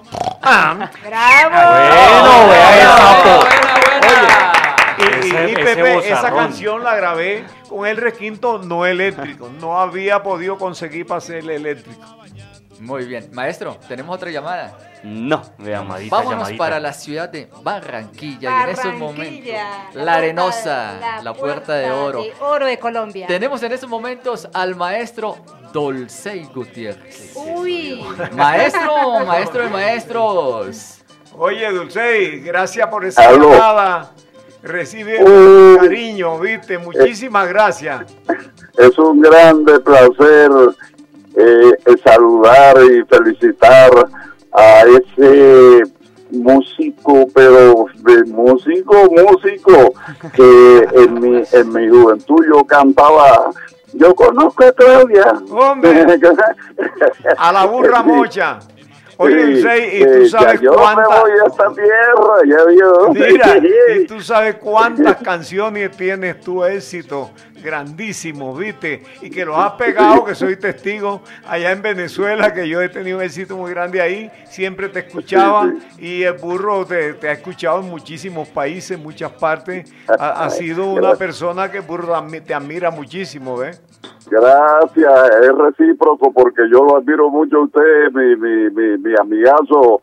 eh, yo lo admiro mucho, Noel Petro. Para mí eh, ha sido un músico que, que ha marcado bastante huella en mi, en mi estilo musical porque yo eh, eh, adapté a mi estilo algunas cositas eh, derivadas de tu, de tu estilo. Oye, Entonces, eh, perdona que te interrumpo. Lo mismo dice Carlos Vive. Me dice Burro Mocho, todo lo que yo hago se lo debo a Burro Mocho. Y hay muchísimos artistas que hablan lo mismo. Yo siempre estuve pendiente de Burro Mocho y muchos guitarristas y mucho la juventud con el burro por los sonidos que sacó con el requinto. Le he hecho solos de requinto a conjuntos, a bandas españolas, a Terciopelado y espero hacérselo a ti también y a Alfredo Gutiérrez, mi gran amigo, y eh, Burro Lisandro que hace poquito me llamó y que ahora me llamaste tú. Oye, qué alegría de yo conversar no, con toda esa cantidad para- de amigos, mí, sí. artistas famosos. Es un placerazo para mí, Noel Petro. Es un placerazo saludarte, felicitarte y te admiro mucho, ¿viste? Muchísimas Dios gracias. Te siga bendiciendo. Lo mismo que Burro te admira mucho a ti. Gracias. Y, eh, Eh, maestro, el tema, el tema de la música es muy hermoso, el tema de los músicos, pero hay una, una situación que a veces se vuelve como estigmatizando la situación, y es el tema del traguito, ¿no? El tema de que hay buenos músicos que desafortunadamente dejan de ser buenos porque se dedican al trago. ¿Cuál es ese consejo especial? Pues por, por, por la misma cuestión de la fama, de todo eso, se dejan llevar por la situación del trago. Hace un ratico estábamos hablando de Sí. eso. precisamente, Eh, hay que cuidarse, ¿viste? Hay que cuidarse. Yo me tomo mi trago, tres, cuatro tragos, voy a actuar y a estar Sí, ahí claro. nomás, pero no en son de borrachera, ni ponerse una persona a tomar trago hasta las 4 o 5 de la mañana. A mí me parece muy horrible. Yo creo que lo primero que lo deja es la mujer, ¿viste? Se aburre de eso, de esas borracheras, de esas cosas. Ah, ¿y el Llega- regaño? Llega con la boca de onda a gallo tuesto. Mi- Mira, yo no sé, yo lo veo muy maluco. Ese- yo estoy aquí apuntando, boca Hay que cuidarse. gallo tuerto. El trago, hombre, puede llevar a una persona, sí, a salirse de, de la, de- de- de- del buen, Del pues, buen camino, claro. Del buen camino. Y sí, no está bien porque la, si se pone a tomar mucho trago, pues se deja de estudiar, deja de estudiar por lo que, por el trago entonces ya las cosas no le van a salir bien. El consejo que yo le doy es que no lo haga. Si quiere mucho su música, si quiere mucho el toro, el futbolista que quiere, el boxeador, todos tienen que tener su, su régimen, su, viste, para cuidarse, su entrenamiento no lo puede dejar. Porque el día que lo deje, pues hombre, más adelante, Ya no dice, no, yo para qué me maestro". voy a preocupar si todo lo tengo y todo. Y resulta que si quiere seguir en la carrera, tiene que entrenar, tiene que estudiar, tiene que estar dedicado a aquello. Si no, viene el departamento de fracaso. Claro que sí. Bueno, Oye, el departamento, me gustó. Sí. El departamento del fracaso. El departamento Usted no le del gusta, fracaso. si no quiere estar ahí, despiértese y póngase las pilas, póngase la ropita, póngase, llévese al burro si tiene en su casa y salga adelante porque, porque hermano. Para que no caiga en el departamento del fracaso. Me gusta. Es. Exactamente. Bueno, burro, eh, resulta que Rubén Blades realizó una versión de Cabeza de Año. Mira, Y, y Diomedes Díaz iba a grabar unas canciones tuyas. Iba a grabar conmigo. Si ahora mismo Diomedes, que Dios lo tenga en su santo reino, estuviera vivo, me estuviera llamando. Te estuviera que era un gran amigo, me Ajá. hacía elogio, me decía yo quiero grabar unas canciones con el mejor guitarrista del mundo, me puso siempre así. Sí. Íbamos a grabar Eñano, Eñano de la sonrisa permanente, íbamos a grabar Azucena y La Papaya. Una semana antes de la grabación se murió Diomedes. Lo íbamos a grabar en Valledupar. Ay, Dios mío. Me dolió mucho, Dios lo tenga en su santo reino. Tremendo Sí, cantante, oíste, que extraordinario, Sí, que la gente lo recuerda y Diomedes se oye por todas partes.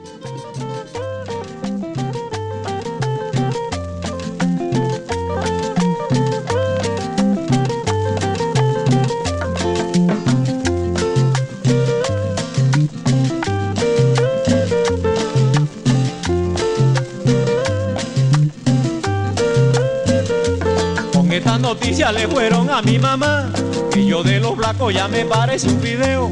Con esta noticia le fueron a mi mamá, que yo de los blancos ya me parece un video.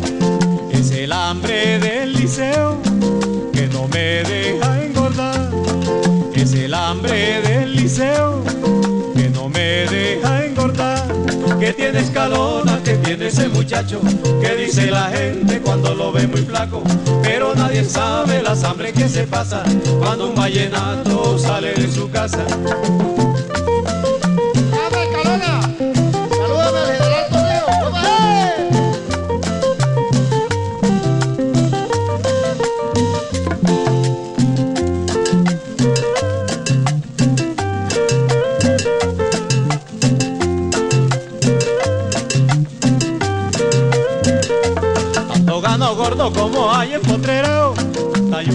Que se pierde en la provincia. El hambre del liceo, un clásico del maestro Escalona. ¿Cómo era su relación con el maestro? Bueno, la mejor. Esta canción, él me contaba que estudiaba en el liceo y aguantaba mucha hambre a veces, porque tú sabes que un estudiante y cualquier persona que está fuera de la casa, eh, la- a veces las comidas pues no son a tiempo y quiere tal comida, le dan otra. Y él me decía que pasaba mucha hambre porque él quería comer eh, yuca cocida con suero. Uy, es deliciosa. Algo ligero, algo ligero. suero. Sí, no, yo no lo he probado. Le hacía falta la yuca cocida y el suero. Y me hablaba de todo eso. Fue un gran amigo. Yo lo, lo- lo admiro, lo admiré, lo admiro muchísimo. Y he grabado tantas canciones de él. Y fue el que impuso el vallenato. Vea pues. Eso se le debe a, a Escalona. Total. Y quien lo dio a conocer, es decir, quien comenzó con el vallenato, que lo puso eh, sobre todo en Colombia, Guillermo Buitrago. Guillermo Buitrago. Luego tocó Bovea sus vallenatos. Un, un sonido en esa época, un sonido no era el mejor. Después vino Bovea, Bovea. Alberto Fernández, que era su gran amigo. de- Alberto Fernández ha estado aquí en entrevista en emisora es un cantante que yo admiro extraordinariamente. persona. Muy Ajá. bueno. Bovea murió, el que tocaba el requinto. Julio. eh, Julio Bovea. Y Alberto, mi gran amigo. Lo admiro, un cantante muy bueno y un gran amigo de Escalona. Escalona lo quería muchísimo, Sí. como quería Burro Mocho. Y con Alberto siempre se estuvo hablando muchísimas empresas de disco para grabar juntos, pero nunca se llevó a, a cabo, nunca hemos grabado. Hemos actuado en muchas partes juntos, pero nunca Sí. hemos grabado lo que se ha hablado tanto. Bueno, maestro, cuéntanos un poquito esa historia del burro mocho, que muchos la saben, lógicamente, pero hay, hay personas que lo están escribiendo dentro de Facebook Live que quieren, des- quieren preguntar cómo es la historia de ese burro mocho. ¿Cómo empezó el nombre? ¿Cómo el empezó apodo? el, el- el apodo del burro Bueno, mocho? en Cerete, en el barrio Venus, donde el burro vivía con mamá. eh, Dios mío, ahí nacieron todos los burros. Eso eran miles de burros. La gente mercaba de los caseríos, de los pueblos, de todas partes iban a Cerete a mercar burros. Sí. Las tiendas, por ejemplo, el Tuco Antonio en Providencia, donde vivía mi papá, eh, eso- ese, esa sola tienda mandaba a Cerete 25, 30 burros, tienda, apunte burro. A punta de burro. Bueno, de donde mi papá y mi abuelo mandaban un burro, eh, un burro no, tres, cuatro burros cargados de queso. Viste, a mí a veces, ¿quién va a llevar los quesos a Cerete, Virgen del Carmen? Escóndeme, que no me vayan a reír, que sea Noelito, el niño lindo, que va a llevar los quesos, imagínate, como tres horas en un burro. Y, y ya saliendo de, de Providencia, empiezan el camino las personas. Cada queso pesaba 25, 30, 40 libras, quesos grandes. Grande. Entonces empiezan las señoras que tienen un rancho por allá, a los 100 metros, los 80, a la orilla del camino, y salían corriendo. ¡Ay, Noelito, ¿para dónde va? Digo, para Cerete. ¡Ay, mi hijo, llegaste como mandado de Dios! ¡Ay, muchacho, anote! Digo, anote usted. Me trae tres libras de arroz, cuatro de azúcar, una barra de jabón. Digo, Todo el mercado. y más adelante me salía otra. Con la misma cosa. Noelito, ¿para dónde vas? Y el estúpido, para Cerete. Ay, muchacho, llegaste como mandado de Y Dios. le me trae tres botellas de gas, una barra de jabón. Y no le pagaban y nada me trae unas papeletas de polvo de Juana que Carmela tiene una piojera. Digo, lástima que no se la comen. Mira, y ya dije, no, yo no me vuelvo otra vez a, hacerle caso. Cuando lograban capturarme para llevar los quesos a Cerete en el burro, porque yo me escondía. Me escondía para que no, para no llevarlo y Sí, sí. lo llevaran otros, mis primos, otras. Pero yo me escondía porque eso es muy cansón. Llevar, imagínate, tres horas Sí. montando un Tres burro horas para allá, tres horas de con- venida. Con dos, tres burros por delante. Allá llegaban de la Tunca Sunida con una lista para el mercado. ¿Viste? Pero eh, ellos todos lo tenían. La carne, los huevos, el suero, el queso. Apenas mandaban a comprar café, jabón y cosas así por el tiro, sal, azúcar. Porque todos lo tenían. Sí. Entonces yo digo, no, no, cuando me logren capturar para yo llevar queso a hacer, de que me caía muy mal eso. A mí me gusta más el sancoche mondongo. Y entonces salían las señoras, ¿viste? Ay, Noelito, ¿para dónde va? Digo, para el tapón. El tapón es un caserío que está ahí delante de Providencia. Me decían, ay, pelado de mierda, y en el tapón, ¿cuándo han vendido queso? Mira ya no era me- Noelito, sino era Pelado de. Pero mira el cambio, primero Noelito, ¿no? Sí, Noelito, Y después, sí. porque no les hacía caso, traerle los encargos pelado de mierda. historias, historias que cuenta el maestro Noel. Noel, maestro Noel, perdóneme, con toda confianza.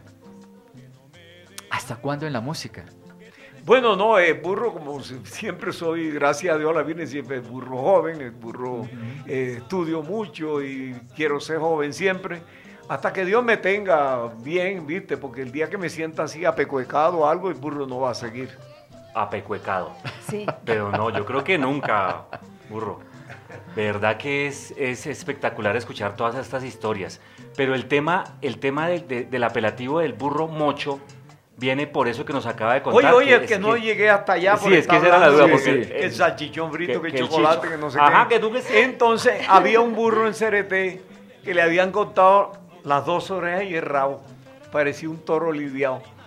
Y, entonces pasaba todo el día corriendo detrás de las burras. ¿Cuál era el motivo para que le quitaran las orejas? No, porque se mete por debajo del alambre a comerse los sembrados. Ah, ya. ¿Viste? Entonces la gente en venganza se lo hacen a los burros, a los puercos, le cortan las dos orejas y el rabo.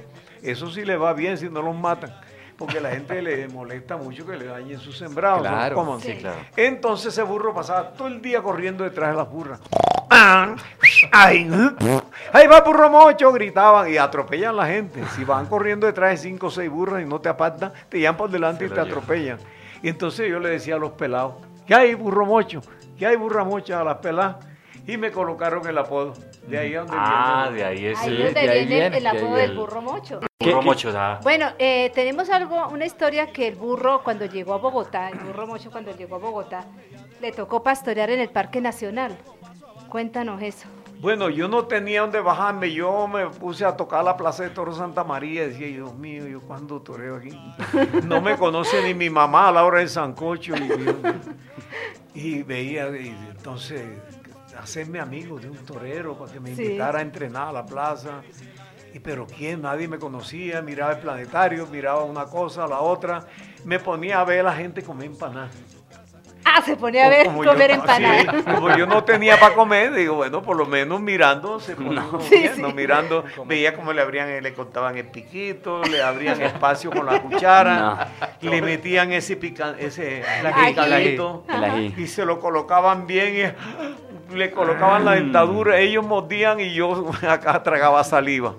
Y digo, Dios mío, ¿yo cuándo comeré así tan rico? Que comerse una empanada esa con ese picante tan rico, que dicha probarla. Eh, aquello, eh, porque una vez se tenía para comer, otras Sí, veces no. No. Pero detrás del toro y del canto yo no me quito de ahí, porque si me iba para Providencia, para allá al lado de CRT, Sí. yo sabía lo que me esperaba. A las 5 de la mañana coger caballo y llevar los quesos a CRT, hacer queso, amansar caballo, arriar maíz en el burro. Mire, y a mí eso no. Y no me devuelvo, y no me devuelvo. Mi guitarra, mi requinto y mi toro. Y entonces, total, que, que me fui abriendo paso, abriendo paso hasta que logré llegar a, a Medellín, después a Bogotá. Y cuando llegué a Bogotá, pues eso que estabas contando de Sí. que del Parque Nacional, como no tenían de bajarme, me tuve un- una- unos días que iba a las banquitas del parque y me sentaba ahí. ah, vete. Y un día me ataca esa hambre en la barriga, me hacía como mezclador de cemento. Digo, Dios mío, el burro levantar los tacones. Y entonces, aguanta y aguanta hambre, me acordé que los burros, los caballos, los toros, todos comiendo pasto también. También. Digo yo, ¿por qué no puedo comer pasto también? Que míralo, ahí está ahí fresquito. Y me, fui y me puse en cuatro patas para engañar el estómago. Me Sí. puse a comer pasto. Comiendo los pasto ahí. Y pasó una señora y lo veo y no lo creo. Un cristiano comiendo pasto como un burro ahí, como un animal. Yo dije, la señora se ha condolido de mí, por lo menos me va a invitar a almorzar. Y dice, ay señor, no siga, que me parte el alma. Camine para mi casa y se come el pasto de allá que está más fresquito.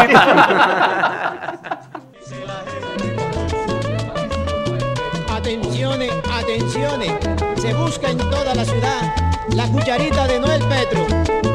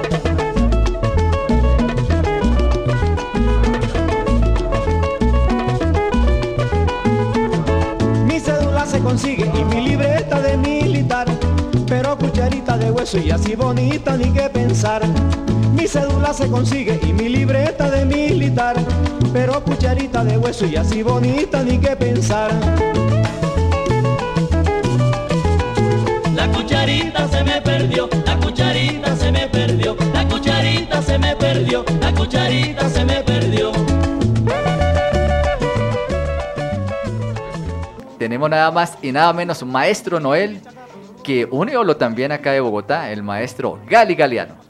Gali Gali. Hombre, Gali. Maestro Gali. Mi estimado burrito, ¿qué más?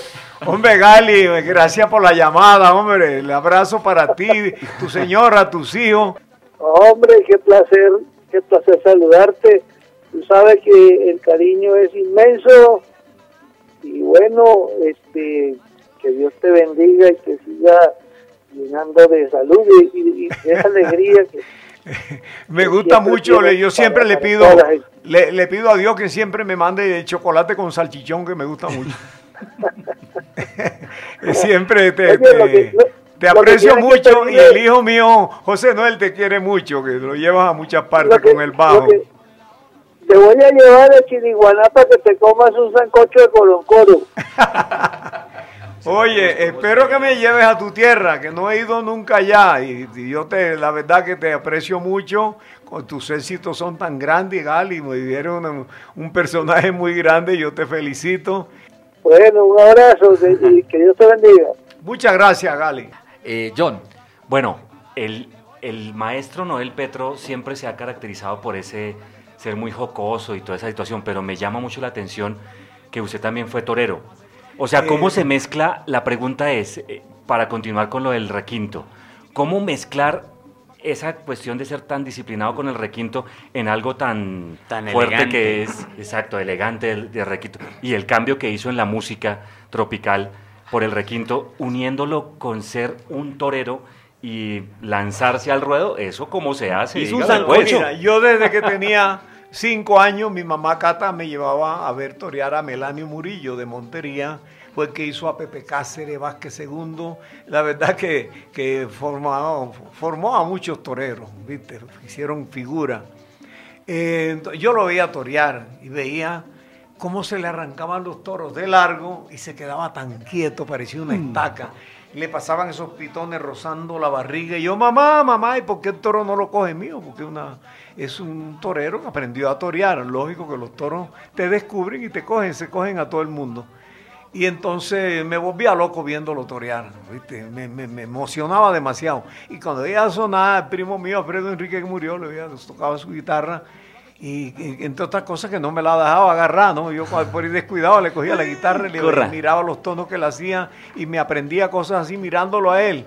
Después ya fue que llegué a Medellín, entonces el mundo Ari empezó a, a darme clases de música, a decirme que tengo que, estu- que estudiar el requinto y hacer ejercicio cinco horas todos los días para ponerle la cara al público. Eh, bueno, la cuestión es que me fui abriendo paso y viendo lo que le estaba contando, que no lo terminé con los panchos, que yo quería conocer los panchos. Cuando mi música se emitió en México, entonces los panchos querían conocer al burro. El chico Pérez me metió en la plaza de toro de Medellín con los panchos, el burro Ay, matando un par de toros y le, le echó de los panchos. Bueno, aquel fue un encuentro bastante lindo. Él En dijo- ese, en ese encuentro era torero o ya usted estaba... no, no, sí, ya, torero, novillero, un novillero. Un novillero. Un novillero, un matador de toro, pe- pero es decir, que, que carga con la misma responsabilidad de un matador de toro. Claro. Le dicen novillero porque no ha tomado la alternativa. Entonces, ya me, me fui eh, metiendo con los toreros, con todo el mundo, y fui practicando aquello que no es muy fácil. Mm. Ponerse delante de un toro, saberlo manejar. Los toros, por ejemplo, no se pueden torear dos veces. Por eso los toros se matan. Maestro o maestro, Uy, yo no ¿qué es sabía. más fácil o qué es más difícil? ¿Torear un toro o una mujer de mal genio? Bueno, yo prefiero un toro de Mil 600 veces. kilos. ¿Prefieres un toro de 600 kilos a una, un toro de a una 600 mujer de mal genio? Eh, sí, la verdad Con que sí, porque, eh, porque es muy difícil. En el matrimonio, en todas cosas, debe haber una persona, la mujer, el hombre, que se comprendan y aquello se forma lo más lindo del mundo. Pero como se, alguno de los dos sea peleón, algo, Ah. se forma la, la, la controversia la parte La incomodísima para poder vivir. Bueno, volviendo a los, a los eh. toros, yo toreaba por aparte, cantaba por aparte. El chico Pérez de Bogotá, empresario de toro, me decía, me tenía mucho cariño, yo solo tuve mucho a él, murió. Y fue un empresario de toro, trajo muchísimos artistas mexicanos, toreros de todas partes, trajo a Bogotá. Entonces ya se interesó en meterme en la Santa María, donde yo rajuñaba la Ay. plaza. Dios mío, cuando toreo aquí. Eso es muy difícil, un toro de casta vale mucha plata, ¿ves? Y detrás del toro, vestirse de torero, Dios mío, lo que cuesta un traje de luces. Ahora mismo un traje de luces, hay trajes de luces de 5, 6, 7 millones de pesos. ¿ves? Se meten hasta dos meses haciendo un traje. Y un día, en, en dos minutos, un toro te lo puede hacer pedazo, ¿viste? Claro. Sí, Un toro, un toro de casta es muy distinto a un manso, a un manso del matadero. Un toro de casta eh, se cría y se mima, nunca se torea, nunca se molesta para nada. Claro. Come el pasto mejor, la mejor sal. El cuido, es- nadie lo molesta para nada. Las mejores vacas. La- no, ese no, el toro Sí, de las oye, el que va para la plaza nunca prueba una vaca. ¿No? Ah, ¿no? No, ese toro siempre está pecado. apartado. Está apartado siempre con su manada. Claro, porque tiene que estar... Entonces, o sea que por eso la es plaza- la bravura que sí. tiene el, el toro. No, no, él viene con su bravura de nacimiento. Eh, a la plaza llega en cajones para no se, se moleste. El ganadero lo cuida muchísimo. El matador, eh, eh, sí quiere, uno quiere mucho a un toro. Lo mide consciente para que el toro le dé rendimiento, salga a la plaza y se deje, se de- deje estar a gusto a un torero. Hay toros que todos visten distintos. Hay uno que no te permite el lucimiento, sale con, con el deseo de echarte mano. Desde un momento que te ve, se te arranca y te incomoda, se te, te quiere coger en todo momento. Inclusive el público se mete contigo porque no entiende eso. El toro te quiere y no se deja torear. Entonces la embestida es corta, la embestida es quererte coger. Hay otro manzurrón que se va para las tablas, tiene que sacarlo de allá, otra vez se va para las tablas, tiene que torearlo, matarlo ahí. Entonces son hay momentos en la plaza para un torero que le saca un toro que no se deje lidiar, ¿viste? Entonces tiene que ser un toro con un buen recorrido, que va y viene, se arranca de largo, donde lo llamas ahí va, él se le arranca lo que se mueve. Y yo te voy a poner aquello para que lo, ustedes y los amigos oyentes entiendan. Eh, si hay un toro a 2, 3, 5 metros, lo que sea, te mueves tú y mueves la muleta, se te arranca y te lleva por delante. El secreto es tu quietud, ¿viste? Cuando le mueves la muleta se arrancó y tú estás muy quieto, ¿ves? Y no se la dejas tocar.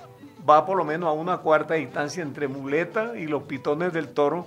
Él la sigue por el deseo. Él cada vez que pasa te ve que tú estás ahí. Pero como te ve tan quieto, en uno de esos momentos, él, él te descubre y te echa mano. Moraleja, es mejor torear un toro que una burra mocha. Esa sí es la moraleja.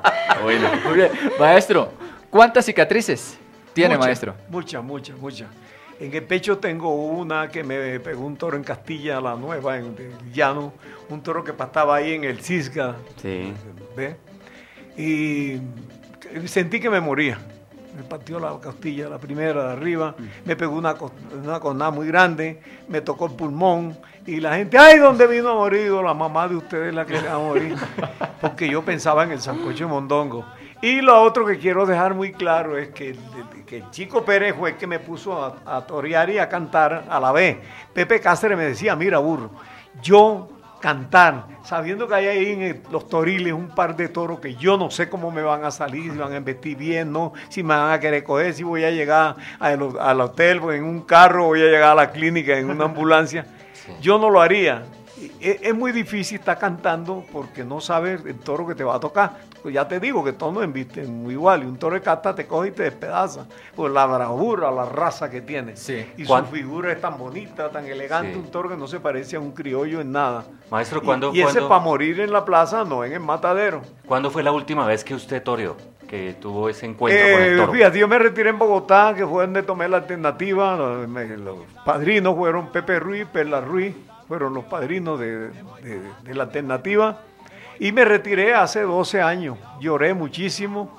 Y la verdad que la última vez, hace dos años en Choachí, toreé un festival. Ah, pero entonces no se ha retirado. Ahí no, está. no, los matadores de toro, como el burro, se retiran y torean festival, torean un festival. Ah, es- Eh, ya les cuento de que hay toros que no se dejan torear, y no- figuras del toreo que no pueden estar a gusto, la gente se mete con ellos. Y yo me pongo a ver y a pensar, eh, por ejemplo, Montoya manejando un carro. Eh, La gente manejando el carro se le daña, hombre, qué lástima, que el carro se le acabó, mira, le está fallando Ah. Montoya. El toro no, te sale un toro chungo, toréalo, torea, no acomodate con el malo. Siendo que es una figura del toreo, lógico, que tiene que saber torear muy bien. Si le sale un toro bueno, lo aprovecha al máximo. Pero tiene ese problema el toro, que se meten contigo si el toro no se... Todos los toros no se dejan torear, eh, hay que dejarlo en claro. Y yo respeto mucho las decisiones de las personas que están en contra del toro. Pero el toro es un niño mimado que se lleva a la plaza y se cuida muchísimo. Pero hay que banderillarlo, matarlo. Pero es que le pone un par de banderillas a un toro de casta, Dios mío, y saca esa Sí, bravura. Se come lo que encuentra por delante. Claro, ¿viste? claro. Y ese no es para morir en el, su destino es morir en la plaza. Yo respeto a todo No. el que está en contra del toro. Yo respeto eso y respeto su opinión y me, encantaría en un programa de televisión mostrarle a la gente cómo se cría un toro, cómo se cuida, cómo se lleva a la plaza para que dé rendimiento, que llegue en cajones y el cuido es sumamente extraordinario. ¿ve?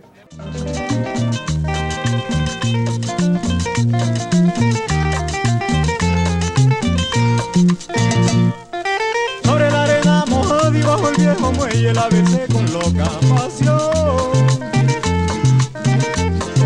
Porque era un amor perdido, perdido en la playa, perdido en la bruma del mar. Viejo muelle de mi puerto, triste atracadero de pasiones, náufraga del mar. Sé que de tus pilotes son que están anclados los recuerdos de aquel amor.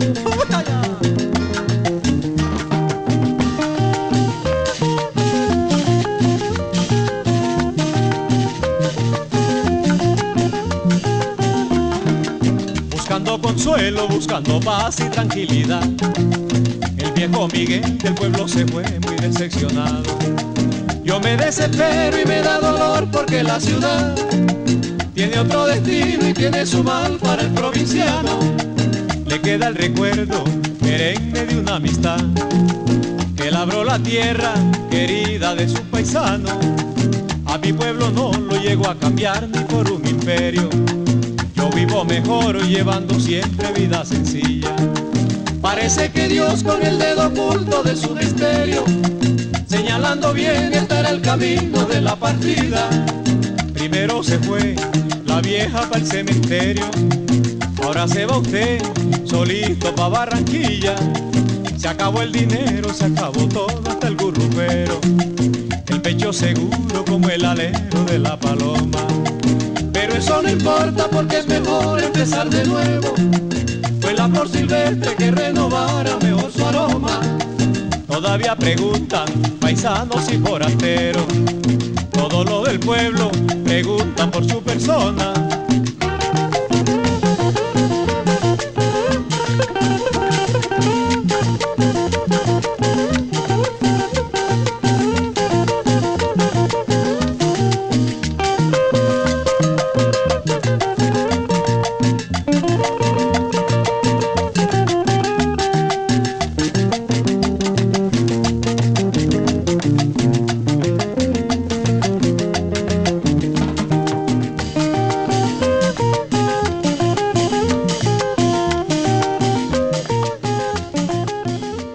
Gracias por este tiempo que, que no son dos minutos lo que le han dedicado al burro. Mi mamá está feliz allá en Zapomuerto escuchando su muñeca.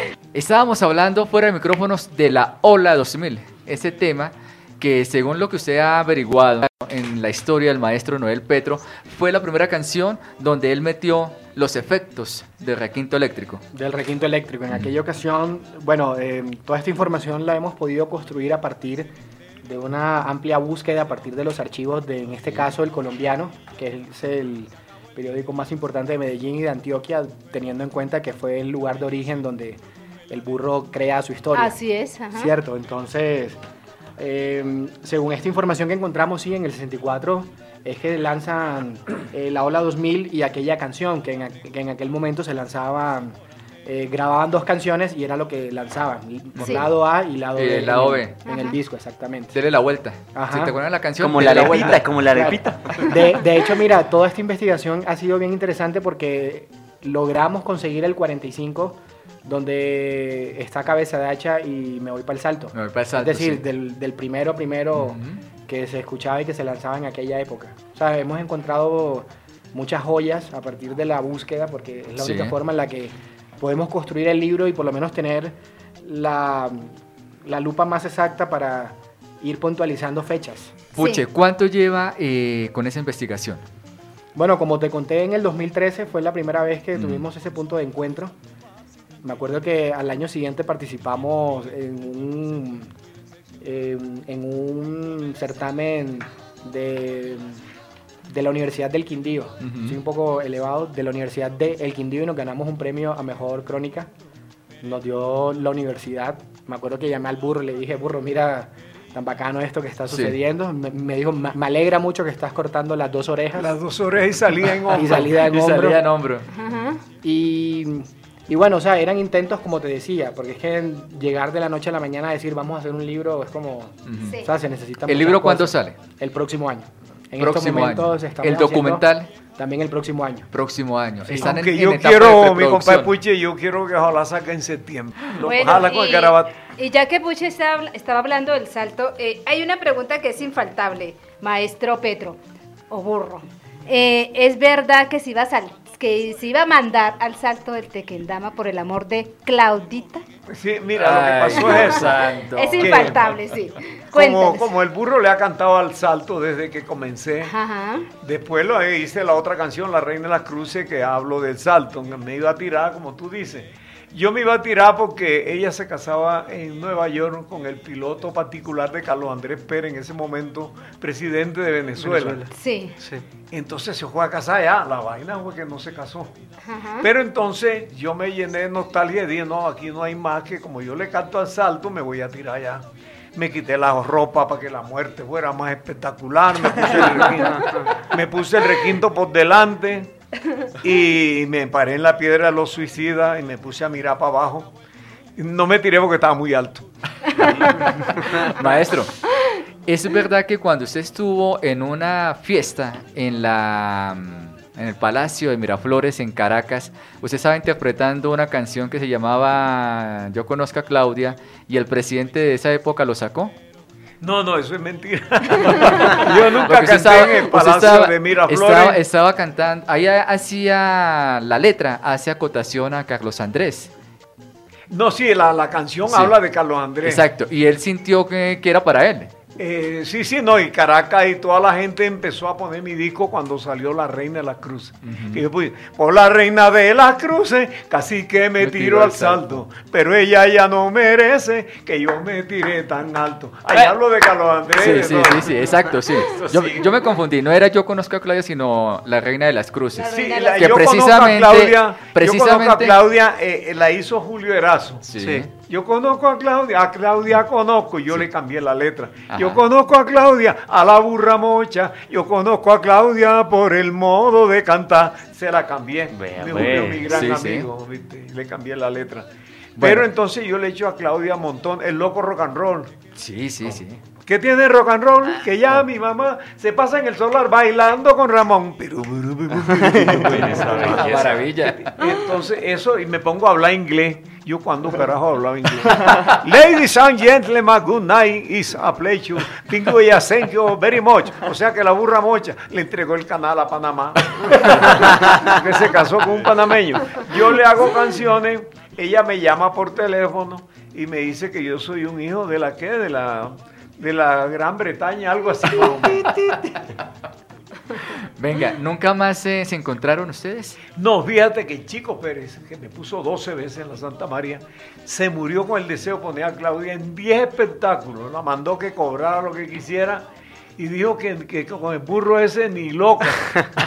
José Porra, que maneja la Plaza de Toros de Ibagué, de, de- Sí. de Armenia, contratos grandísimos que ni loca. Y todo el que le habla dice que ni loca. Y yo qué daño le he hecho a ella. Ella se había retirado del Sí. canto, se puso a trabajar en El Espectador y no volvía a cantar. Yo le hablé a Francisco Sumaqué de Montería. Sí, el que maestro Sumaqué, sí. Manejaba la parte artística de, de CBS. Y gran amigo, hace poco estuvimos hablando por teléfono, quedamos encontrando, pero no nos hemos visto. Un músico extraordinario, un gran amigo. Entonces yo lo molestaba. Oye, oye, Pacho, déjate vaina. Dame una canción, vamos a grabarle una canción a Claudia. No, esa burra mocha. Imita a Yolima Pérez, me decía. Yolima Pérez, una cantante de, de Ocaña muy buena. ¿eh? Tenía las hermanitas Pérez, después se abrió, se abrió paso ella sola. Y total que no me paraba bola. Y yo como amigo y de tanta confianza, tanto molestarlo, Claudia dijo, me dijo, no, yo no tengo, eh, sí, había probado suerte en muchas, en muchas partes y no Sí. le había salido la cosa. Me dijo, no, yo no tengo suerte para yo no vuelvo a cantar. Y se puso a, a trabajar en el espectador. Y entonces, se suma que tanto molestarlo, me dio un disquito de 45 de José Feliciano, Llévame contigo, se llama la canción. Yo con todo el cariño y respeto se lo entregué, mira que te aprenda esto. Me dio suma que vamos a grabarlo a ver qué pasa. Oye, lo va grabando y, y se va haciendo un éxito, pero un éxito grandísimo. Y empieza Claudia a ver pesos, bolívar, dólares, a ver de todo. Pero en ese momento que ella triunfa, las cosas al burro no le estaban saliendo. Ay, Claudia en, No. en tres meses se compró un carro. Sí. Yo pues. soy testigo de todo lo que sucedió. Eh, se compró un carro, seis meses después compró un apartamento en el Chico. Y el burro en la Caracas con 24. En Santa Fe. que, a veces Pobre no, burro. que a veces no tenía para pagar el arriendo. Carmen de Cañete, la dueña de la residencia, eh, llegó un día y estaba Claudia ensayando, estaba el Culebro, estaba Emilce, estaba un Vicky, un poco. El Club del Clan. En el apartamento del Club del Clan. Estábamos ensayando en el apartamentico todo apecuecado de burro. Sí. Y entonces llegó la española, la dueña de la residencia, me quería mucho, pero mira que den- dentro del cariño y todo se le fueron las patas porque me dijo delante de todos ellos y de Claudia, Sí. mira niño Pedrillo, a propósito, estás atrasadillo con el arriendo, ¿eh? A ver si te pones al día, te pones al día, ¿eh? Digo, ay Dios mío. Yo creo que Claudia... Oye, No, pero mire cómo- Oye, tomó, tomó pues, nota de todas esas cosas. Eh, y yo en, en el Chico, este burro en la Caracas con 24 no tiene para pagar el arriendo. Llegó y me mandó para la porra. claro. Ya yo cuando la llamaba, digo, mira, Claudia, te puedo ver hoy, mira, quiero almorzar contigo. Es que hoy voy a almorzar con el gerente de CBS. Ah. Después otro día que se iba para México, después No. otro día se iba para Estados Unidos. No, no, Y no. yo vi que me estaba sacando el cuerpo y yo estaba haciendo el ridículo y yo me puse la meta. Digo, no, la voy a llamar otra vez, tres veces, ¿no? Siempre me contestaba. La cuarta vez yo no la vuelvo a llamar y la llamé y me contestó la mamá. Que, que esto era Noelito para todas partes, Sí, sí. era su ídolo. Eh, bueno, y, y la llamé y le dije, mire señora Elida, yo estoy llamando a Claudia, pero se lo puedo mandar a decir con usted que no la vuelvo a llamar. Me dice, mire Noel, me parece muy bien, Bien. porque yo siempre he pensado con mi hija se case con algo muy grande, así como un conde, algo así. Mira, palabras textuales. Le dije yo tal vez con un condenado. Oye, me cogió el odio más grande porque el espacio llega y me pregunta. Yo soy un burro respetuoso, noble, y, y le, le- le tuve ahí un cariño muy especial, muy, muy respetuoso. Habla las barbaridades más grandes del burro, me pone en ridículo ante la gente. Y entonces eh, empezó a decirle a la gente que no me, que no me conocía, que tal cosa, cuando la entrevistaban. y me, me- me ponía mal.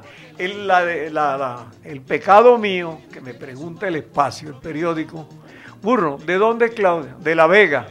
Y yo le canté una canción a La Vega, fue un éxito. Cuando me voy para La Vega, parece que voy para el cielo, porque en esa linda tierra está lo que yo más quiero. Eso es un éxito grande. Sí, lo sí, sí. primero que me dijo Claudia cuando me conoció, dijo, ay, no, él le canta a La Vega, nosotros somos de allá. Fíjate tú. Entonces me pregunta el espacio, ¿dónde es Claudia? De La Vega. Cuando tú la conoces, ¿dónde vivía? En Las Cruces. Ya está. Y estamos cerca de las cruces, allí nomás. Bueno, fíjate, y en Las Cruces aquí se quita hasta el presidente. Y el barrio Las Cruces es un barrio tradicional, Tradicional de de Bogotá. Yo tengo eh. tantos amigos ahí, empezando, estaba, Claudia vivía allá. ¿Qué pecado tiene vivir en Las Cruces? Nada. Ninguno. Inclusive, Ninguno. inclusive, maestro, El salto aquí- que ella da de la cruz arriba en el Chico, qué lindo.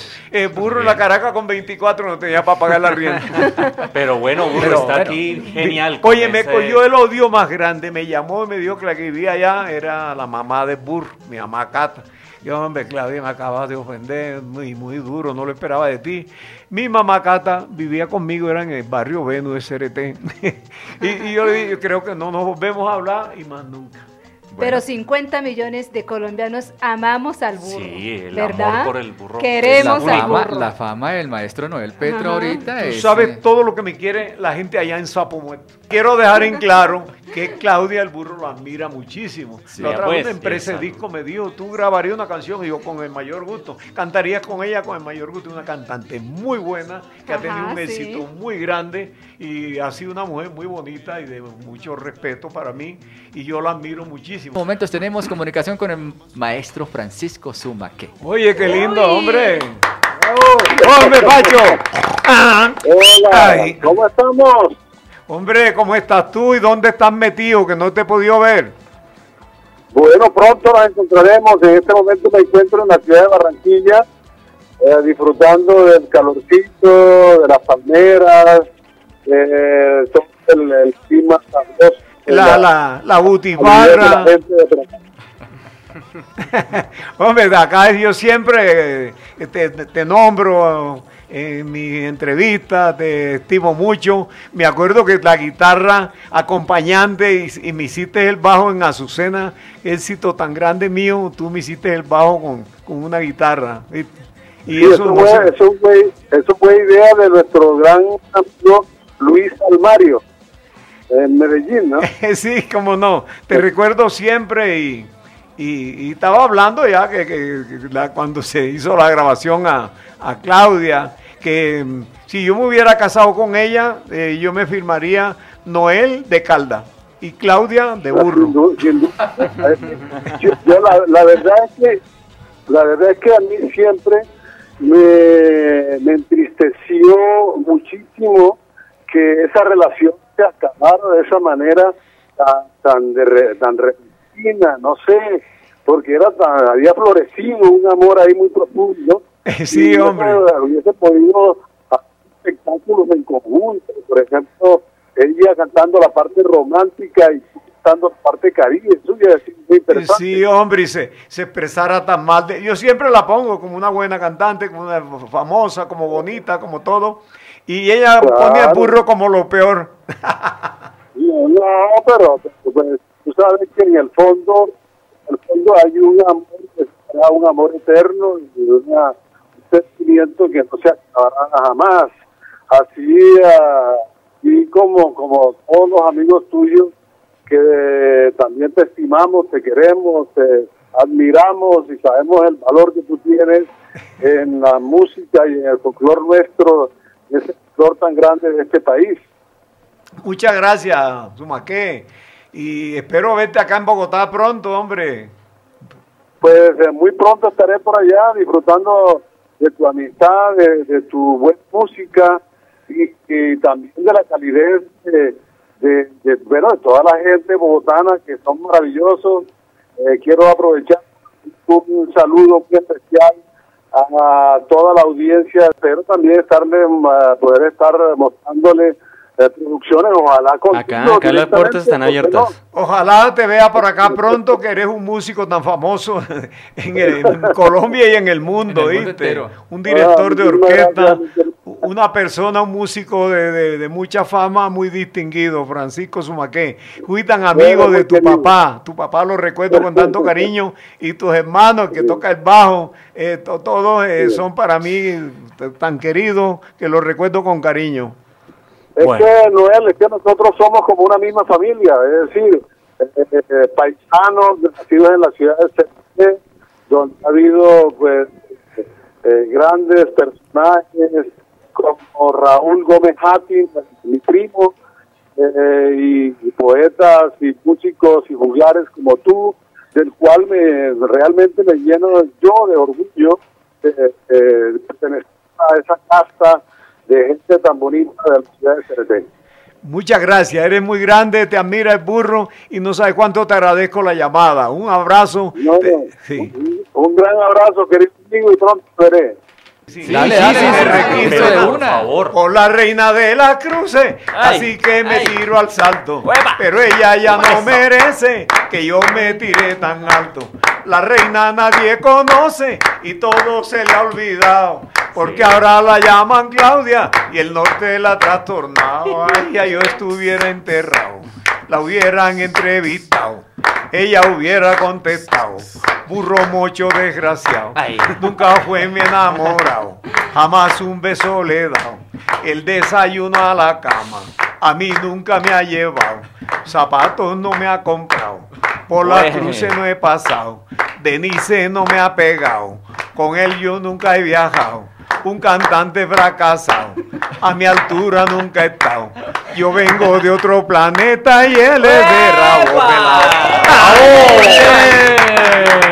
El aplauso El fraterno maestro para este hombre Noel que hace Petro. canción espectacular de verdad. Oye, esa canción me abrió las puertas nuevamente en Venezuela, que burro tantas veces de moda y siempre me querían llevar a Venezuela ya que no se hacía con cabeza de hacha, Sí. la con Azucena, con tanta y con la Reina de las Cruces estuve en Caracas porque siempre burro iba ahí a, la- a San Cristóbal y a, A- al estado del y a Táchira, todo Colón, eso. y de ahí no pasaba, pero en Caracas, Dios mío. Yo le hice una canción a Judy Castillo, reina de, de Venezuela. Sí. Y la verdad que entonces ya se metió la Reina de las Cruces y Judy Castillo. Después se hizo ese montonón de éxito. La papaya, que allá no le dicen papaya y no lechosa. Ah, vea Y, pues. Bueno, aquello es éxito tan grande, Sí. la araña, lamento náufrago, allí voy hacia ti. El loco rock and roll, Blanquita, montones de éxitos tan grandes. Y la tía de Judy Castillo, cuando llegué a Caracas, que me recibió la prensa, me dijo, no, este burro para hotel, para ninguna parte. Señora muy rica, con más de cinco quintas. Sí. Y entonces me llevó para su casa y que, que yo no iba para ningún hotel. Me llevó allá Rosita Uribe, la tía de Judy. Y aquello fue algo tan lindo para el burro que me, que me la verdad, los elogio.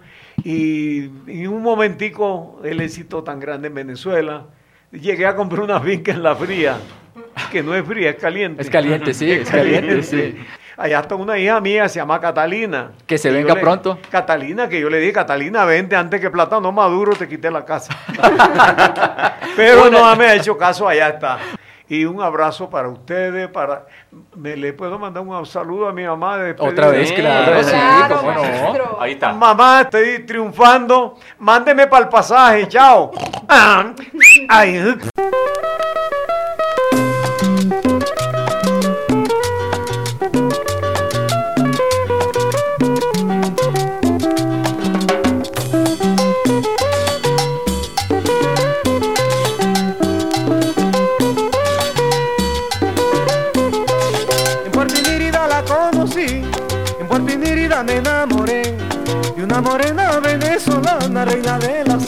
qué linda es.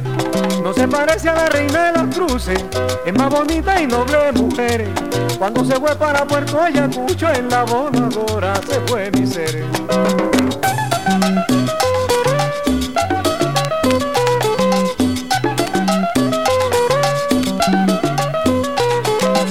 Esperanza Fajardo, por donde quiera que paso.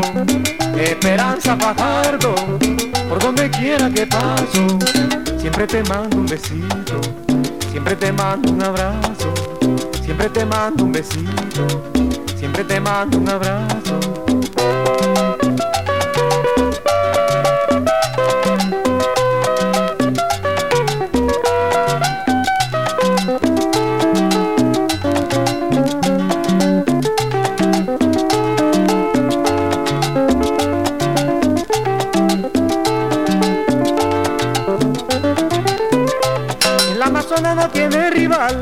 Ni a donde vaya, ni aquí ni allá. Es una hembra la más bonita que vino al mundo para yo amar. Simón Bolívar el Colorado y unos amigos de esa región. Hoy me dijeron, Esperancita, no te ha olvidado alguna canción.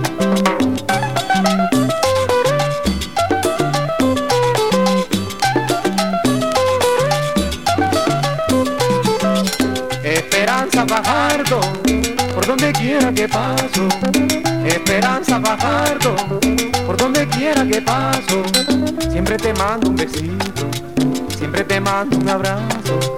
Siempre te mando un besito, siempre te mando un abrazo.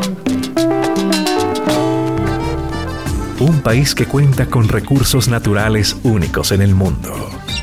Cultura, El trueque era intercambio de productos. tradición, gastronomía exquisita, La papita, la chuga, los flora y fauna propios de un paraíso. Colombia, nuestra cuna. Y desde aquí, emite Expresiones Colombia Radio, Acuarela de Talentos.